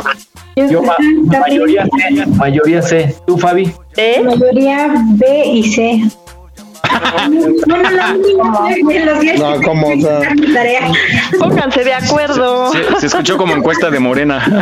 Sí, no. Pues aquí mis Pues yo compañeros tengo otros datos. ninguno tuvo A. ninguno tuvo A, pero igual y tú allá donde nos escuchas si eres A, así es que escucha bien la respuesta.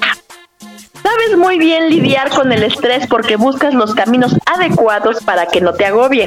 Entiendes que el estrés no es algo malo, pues nos impulsa a conseguir objetivos e incluso puede ser saludable si se sabe manejar eficazmente. Así es que, aplausos, felicidades para los que tuvieron A. Para todos mis compañeros que tuvieron B, excepto Jesus, es necesario que busques ayuda para superar esos momentos de estrés que ya están causando problemas en tu vida. Intenta escuchar música relajante, buscar espacios de relajación o consultar con tu especialista si te resulta muy difícil manejar el estrés. Chavos, pero en urgencia, por favor, ¿eh? De Y para mi querido Jesus, qué barbaridad. Vive estresado, pero no lo dice. Aún estás a tiempo de hacer algo. Suele bajar tu ánimo a causa del estrés, pero no lo permitas. Busca la forma de relajarte para evitar trastornos físicos y o emocionales que afecten tu desempeño diario en las diferentes esferas de la vida. Órale. ¿Eh? Jesús Adame. No lo niego. No. Su pastillita de valemadrismo. No te andes peleando con todos en la calle como la dame. No, Total, teléfonos hay muchos y más baratos. Pues hasta aquí nuestro test de hoy. Espero que les haya gustado y mis queridos estresados tomen cartas en el asunto. Yo sí quiero hacerle un atento llamado a la innombrable porque ella puede ser la solución de mi vida. Desestrés, pero y así se conmueve. Pues todos queremos entonces hacerle ese llamado para que. Ey, cabrón, yo cuando pedaleo tu bici. No, para que te Cálmate, desestreses. a ver que yo te agarre tu moto. No, para que tú te desestreses. Ah, ah. Es por el bien de todos. Ajá. Eh, sí, yo soy un pan de Dios, muchachos, nada más que no me hagan enojar. Sí, nada más que no te salgan bien las cosas. y empiezas. Sí, ¿verdad? Sí. Bueno, pues ahí está. Muchas gracias, mi Vane. Nos escuchamos la próxima semana con este interesante test. Platíquenlo en casa y busquen una solución si salieron con mayoría B. Continuamos. No me digas nada,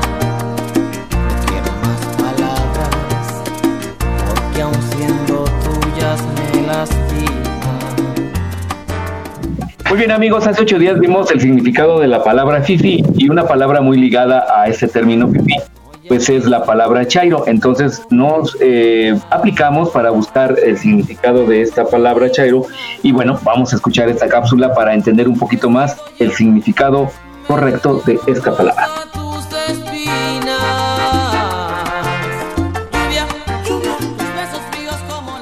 Chairo. Es una palabra muy de moda en estos tiempos y que se emplea sobre todo en los ámbitos políticos mexicanos para discriminar, descalificar o relegar a los militantes o simpatizantes de las causas de izquierda. Y aunque tiene distintos significados en el español, masculino, chairo se utiliza para denominar algunos platillos de América del Sur. El chairo o chairú es un platillo que se sirve en Bolivia, al norte de Chile y al sur de Perú. Está compuesto de carne de res y de cordero. Además, tiene papas, zanahoria, cebolla, habas, granos de maíz, hierbabuena y unas cuantas especias. Es un platillo simple, pero muy nutritivo. La palabra viene del idioma aymara y se traduce como sopa. Además, en Bolivia puede significar lío o dificultad para realizar una actividad. En México se emplea para varias cosas, como por ejemplo para denominar un producto de baja calidad o feo. Esta palabra también se emplea para designar a aquellos que son militantes de izquierda o que simpatizan con distintas causas, como ecologistas, feministas o de antiglobalización. Causas loables, pero cuyos militantes son de ideas dispersas, poco claras, inalcanzables o irreales. En otros casos, esta misma palabra se refiere a personas de clases populares, que pertenecen a los pueblos indígenas o con un español regionalizado. Su uso lo podríamos catalogar como discriminatorio. Un chairo también puede ser una persona cuyo compromiso ideológico discrepa con sus acciones, es decir, dicen una cosa y hacen otra. Por ejemplo, pregonando la igualdad social, pero rechazando a aquellos que no son de su nivel económico. Hablando de libertad, pero quitándosela a quienes no piensan como ellos. Predicando la hermandad, pero siendo los primeros en dividir. Son los clásicos de haz lo que digo y no lo que yo hago. Existe también otra variante de esta palabra. En la década de los años 60 y 70 del siglo XX se empleaba para señalar a aquellos adolescentes que se autosatisfacían sexualmente, es decir, una chaira era una chaqueta, y a los adolescentes que llevaban a cabo este acto se les llamó chaquetos o chairos. Y no mucho tiempo después, este término ofensivo se le dio a los jóvenes acusados de ser inexpertos, novatos o tontos. Inmediatamente nació el hacerse chaquetas mentales, que es imaginarse cosas muy grandiosas que en realidad no existen. El chaqueto el Chairo entonces era una persona que se expresaba, vivía y actuaba de una forma boba y sin sentido, según la perspectiva de la persona que lo señalaba como tal. De ahí que en este tiempo la palabra aún conserve sus tintes ofensivos, así como vergonzosos. Pocos o nadie quieren ser un Chairo.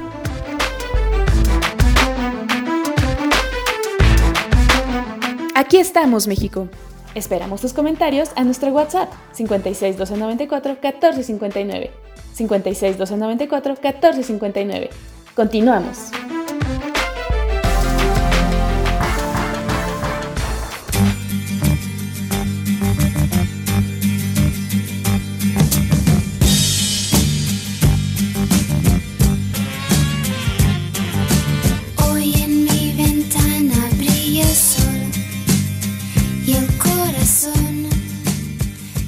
Ahora sí, eh, a todos nuestros amigos que se creen chairos, pero son fifís, adelante. Oye, qué interesante, mm, muy, muy ilustrativo. Pero bueno, hay que llevarnos bien, no hay que ser ofensivos. ¿no? Sí, no hay que ser, no hay que ser groseros, hay que ser Hay que respetar las formas de pensar de las otras personas. Yo por eso, muchachos, yo soy más tolerante, les decía, pero bueno, no me creen. Max, cayó tu lengua. bueno, jóvenes, pues vamos a hablar de este producto del jabón sote que todo el mundo lo conoce seguramente y que es muy bueno para lavar la ropa. Yo lo uso, lo acepto, muy bueno. Mejor del jabón. ¿Mandé? ¿Jaboncito? de veras no hay no, Ah, sí, hay un jaboncito, pero era... Es de marca.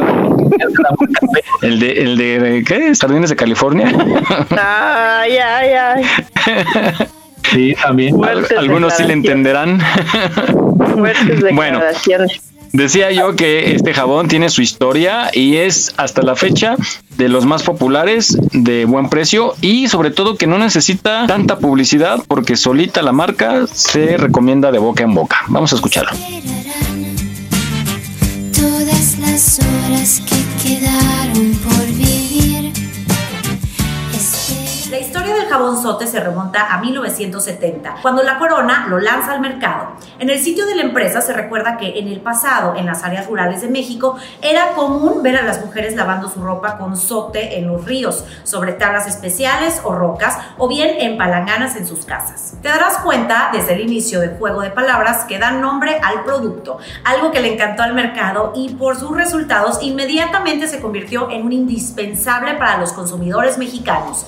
Y es que el jabón tiene una producción de 89 mil toneladas al año, mientras que la Corona contaba con 15 bodegas en la República Mexicana y una facturación de más de 700 millones de dólares al año. El jabón Sote basa su publicidad en la tradición, en la calidad y en la fama popular, y con eso le basta para ser uno de los jabones más vendidos en el país. Además, aunque la mayor parte de la producción es vendida en México, un 15% de esta llega a distintos mercados, principalmente el sudamericano y estadounidense. Ok, ahora que ya sabemos la historia del jabón Sote, vamos a conocer de qué está hecho este jabón. De acuerdo a su sitio oficial, las materias primas principales son el cebo y el aceite de coco, mismos que se neutralizan con sosa cáustica para el proceso de saponificación.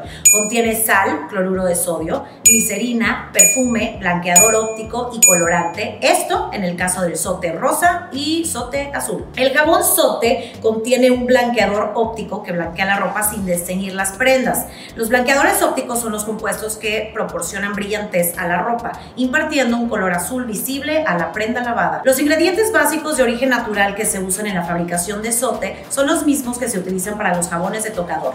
Por lo tanto, se trata de ingredientes no abrasivos por lo que se usa para lavado de prendas delicadas que pueden dañarse en la lavadora, como suéteres, ropa tejida y ropa interior. Ok, una duda. ¿Cuál es la diferencia entre el jabón sote color rosa, el jabón sote color azul y el jabón sote color blanco? Los compuestos de sote blanco, rosa y azul son exactamente los mismos. La única diferencia es el colorante que contienen estos últimos. Por ejemplo, en el norte del país, los jabones color rosa dominan el mercado, mientras que la población del sur prefiere el jabón blanco. Y si te has preguntado qué otra buena función tiene el jabón sote, no imaginas de qué se trata esto que te voy a platicar, porque resulta que el jabón sote también es bueno para la pesca. Pues sí, es sabido que el jabón sote color rosa funciona muy bien para la pesca del pez gato. El aroma de la citronela parece atraer a este pez.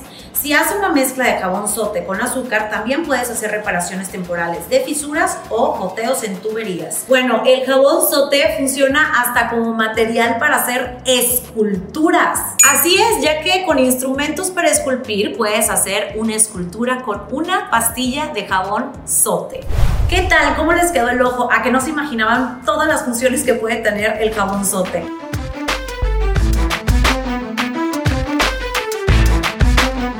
En Aquí estamos México deseamos que este 2022 sea de muchos éxitos. Estaremos a tu lado para celebrarlos. Visita nuestra página en Facebook. Continuamos.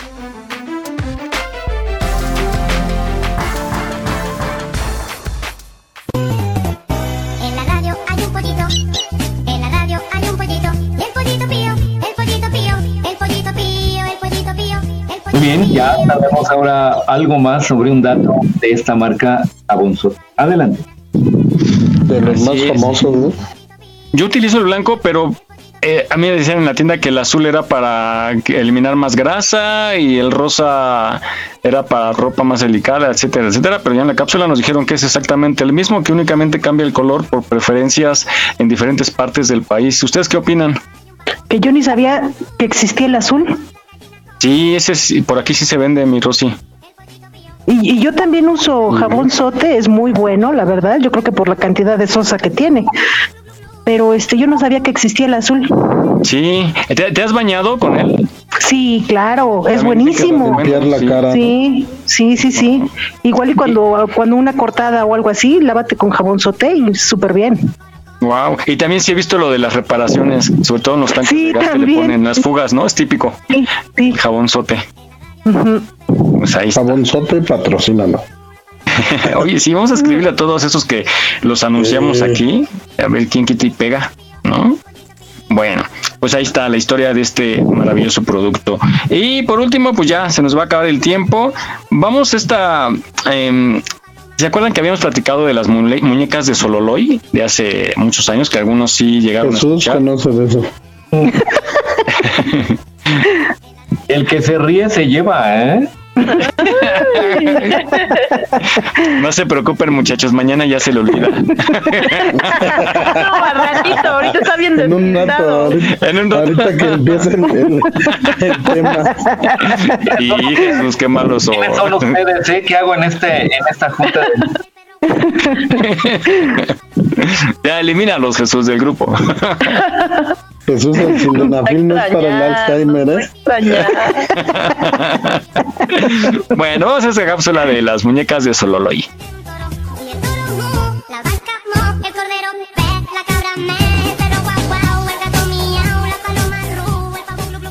¿De dónde viene la frase muñequita de Sololoy?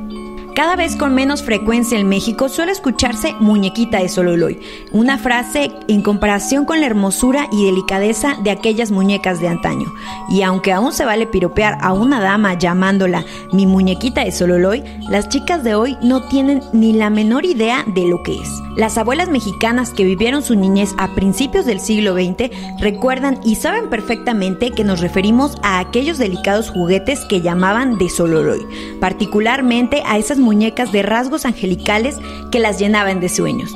Cuando llegaron a México, los juguetes de celuloide, el habla popular suavizó la palabra y así nació el sololoy, y con ello esta frase que a muchos aún los pone a suspirar. Muñequita de sololoy, un mexicanismo que poco a poco se ha ido desvaneciendo.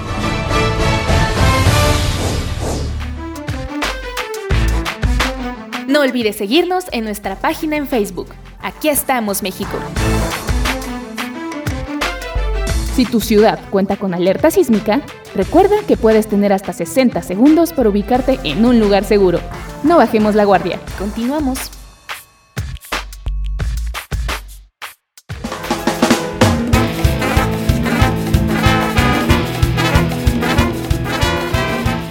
Mira qué interesante, yo no sabía exactamente a qué se referían con esto de la muñeca de Solomon. Por eso decía que tú sabías por la época, no por otra cosa. No, ya nos contó que sí. que yo no sabía para quitarme ese señalamiento que me hiciste. Recuerden que Jesús viaja en el túnel del tiempo, entonces él nos puede hablar de todo. Pero es alta tecnología. ¿Sí se acuerdan de eso? Bueno, ahí, sí, yo creo que nada más. Hoy no, pues todas. ¿Sí se acuerdan de esa serie del túnel del tiempo? Claro. Yo no me acuerdo de esta, ¿eh? Es la primera vez que escucho eso. ¿En qué plataforma? Ay, de veras. ¿En qué plataforma lo encontramos? Yo me acuerdo del túnel del tiempo, pero de Odisea Burbujas. Ah, también tenía su túnel del tiempo. No, ese sí. El del conocimiento. ¿Quién fue el que dijo que sí, nada más Vane? Yo sí me acuerdo. ¿Y tú, Shir? No, sí está bien chiquita. Y a ver cómo se llamaban los los No, yo no me acuerdo. Ahí de túnel del tiempo. No, ni me acuerdo. Tony y Douglas. Ah, sí, es cierto que Douglas. Ay, yo no me acuerdo. Sí, que viajaban al, a cualquier. Bueno, era al azar, porque ¿qué, buscaban Jesús? ¿Cómo era la trama? No, es que se perdieron, hicieron un experimento. Y entonces les salió mal y andaban ah, brincando en el tiempo y no podían regresar. De época en época era regresar otra vez de donde habían partido, pero andaban brincando de por todo el tiempo. Y siempre los salvaban, ¿no? Ya que los iban casi a matar o a confinar en alguna prisión o algo. Se desaparecían y ya. Lo, lograban, este. En, el laboratorio estaban desesperados por moverlos de ahí, porque los veían en una pantalla, ¿no? En donde estaban. Sí. Y, y entonces, no sé, caían en la Segunda Guerra Mundial y este los tomaban prisioneros y los iban a fusilar y en ese momento, ¡pum! se desaparecían. Dos científicos están perdidos en el violento vórtice del pasado y del futuro, en el primer experimento del proyecto más grande y más secreto, el túnel del tiempo. Tony Newman y Douglas Phillips caen irremediablemente hacia una nueva y fantástica aventura en alguna parte del infinito laberinto del tiempo.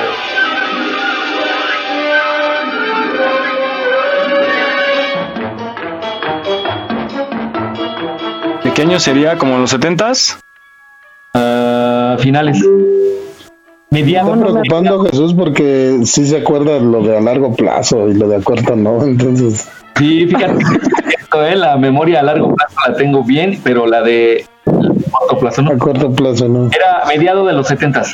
Oye, no, eso sí es un, no sé si es como un sea padecimiento o cualidad o qué, pero sí ocurre eso. Hay mucha gente que no se acuerda ni siquiera lo que hizo ayer con exactitud, pero detalles de hace muchísimo sí lo puede recordar. Por eso te digo que me preocupa. Oye, pero si no me acuerdo, no pasó. Oye, ese es bueno. esa es buena salida, ¿eh? Cuando Oye, que te presté dinero. Si no me acuerdo, no pasó. Ay, no, si qué no poca. me acuerdo, no paso. Por eso no me acuerdo, porque está diciendo Jesús que es mediado de los años 70. ¿Y qué? ¿A poco Pero fue que es más joven que repetido, nosotros? fue repetidísimo eso. De verdad, yo nací en el 75, no me acuerdo. Ahí en el, en el canal de Nickelodeon la siguen pasando todavía. Ah, es que yo no veo ese canal. Bueno, ahí lo puse en el grupo. Y ahorita lo ponemos también en la página de Aquí Estamos México para que vean de qué están hablando estos viejitos. Sí, Bueno. Pues llegamos al final de este programa, el número 4 de Aquí Estamos México. Muchísimas gracias por escucharnos donde quiera que estén. Saludos a nuestros paisanos allá en Estados Unidos. Les mandamos un fuerte abrazo y en cualquier parte del mundo donde nos estén escuchando. Vamos a despedirnos, Rosy Pastén. Amigos radionautas, cuídense mucho este por esto de las pandemias. Esperemos que les, les haya gustado el programa, estuvo divertido y nos ve, nos escuchamos hasta el próximo sábado. Perfecto, gracias mi Rosy. Shirley. Gracias. Que tengan muy bonito día y muy bonito fin de semana. Cuídense mucho y me dio mucho gusto estar con ustedes de nuevo. Cuídense por favor mucho, mucho, mucho que esto todavía no ha acabado y, y no es tan sencillo como parece. Cuídense Claro y sí. les mando un abrazo a todos. Gracias a ti por conectarte. Nos escuchamos la próxima semana. Vane. Pues pórtense mal, cuídense bien, nos escuchamos el próximo sabadito. Hasta la próxima. Bye, Moni. Como siempre, mis abrazos y mis besos para ustedes con muy buena vibra. Pásenla súper padre el fin de semana. Y gracias a todos los radionautas y a ustedes, equipo. Muy bien, gracias. Cuídate mucho. Eh, Fabi, Buenos días, que tengan un bonito fin de semana y abrazos, saludos a todos. gracias a ti. Te esperamos la próxima semana. Jimmy. Pues pásenla bien a todos, pasen un excelente fin de semana, gracias por acompañarnos, pues nos vemos, nos escuchamos, mejor dicho, el próximo sábado. Saludos. Pues bueno, nos escuchamos la próxima semana. No se pierdan la programación de Radio Yus, música ambiental y estupendos programas durante toda la semana por www.radioyus.com y nosotros todos los sábados de 10 a 12 del día y búsquenos en su podcast de preferencia. Gracias, cuídense mucho. Adelante Jesús. Muy bien amigos, pues como siempre cada ocho días, muchas gracias al público que nos escuchó y por favor recuerden que este próximo miércoles es día 2 de febrero, día de la Candelaria, con los tamales y nos escuchamos en ocho días. Hasta la vista. Bye. Gracias. Cuídense mucho. Bye. Bye bye. Besos. Bye, hombre. Miren si en esta vida nos dieran otra oportunidad. Miren si se pudiera parar el tiempo, volverlo atrás. Miren si se pudiera con experiencia recomenzar. Miren si se pudiera borrar las cosas que hicimos mal. ¿Usted qué haría? ¿Usted qué haría? ¿Usted qué haría? ¿Usted? Yo correría a buscar a la que fue mi amada y borraría con beso las penas que le daba. Yo haría tan solo lo que ella quisiera. Sería más bueno para que ella me adorara. Ah, ah, ah, ah, ah. Yo voltearía el muro que de ella me separa y borraría lo malo que de mí recordara. Nunca tendría amores con otra, tan solo con ella, ella nunca me engañaba. Miren si en esta vida nos dieran otra oportunidad. Miren si se pudiera parar el tiempo, volverlo atrás. Miren si se pudiera con experiencia recomenzar. Miren si se pudiera borrar las cosas que hicimos mal. ¿Usted qué haría? ¿Y usted qué haría? ¿Usted qué haría? ¿Usted qué haría? Yo voltearía el muro que de ella me separa y borraría lo malo que de mí recordara.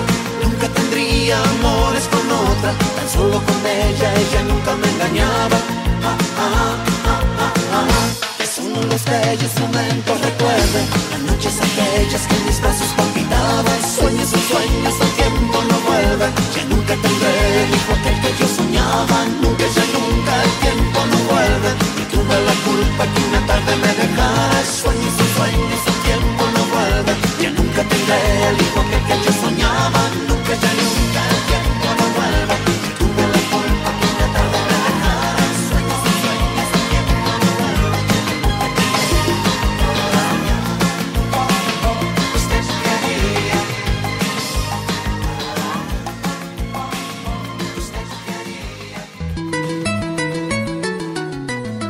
Estás escuchando Radio Yus, transmitiendo desde la Ciudad de México a través de www.radioyus.com.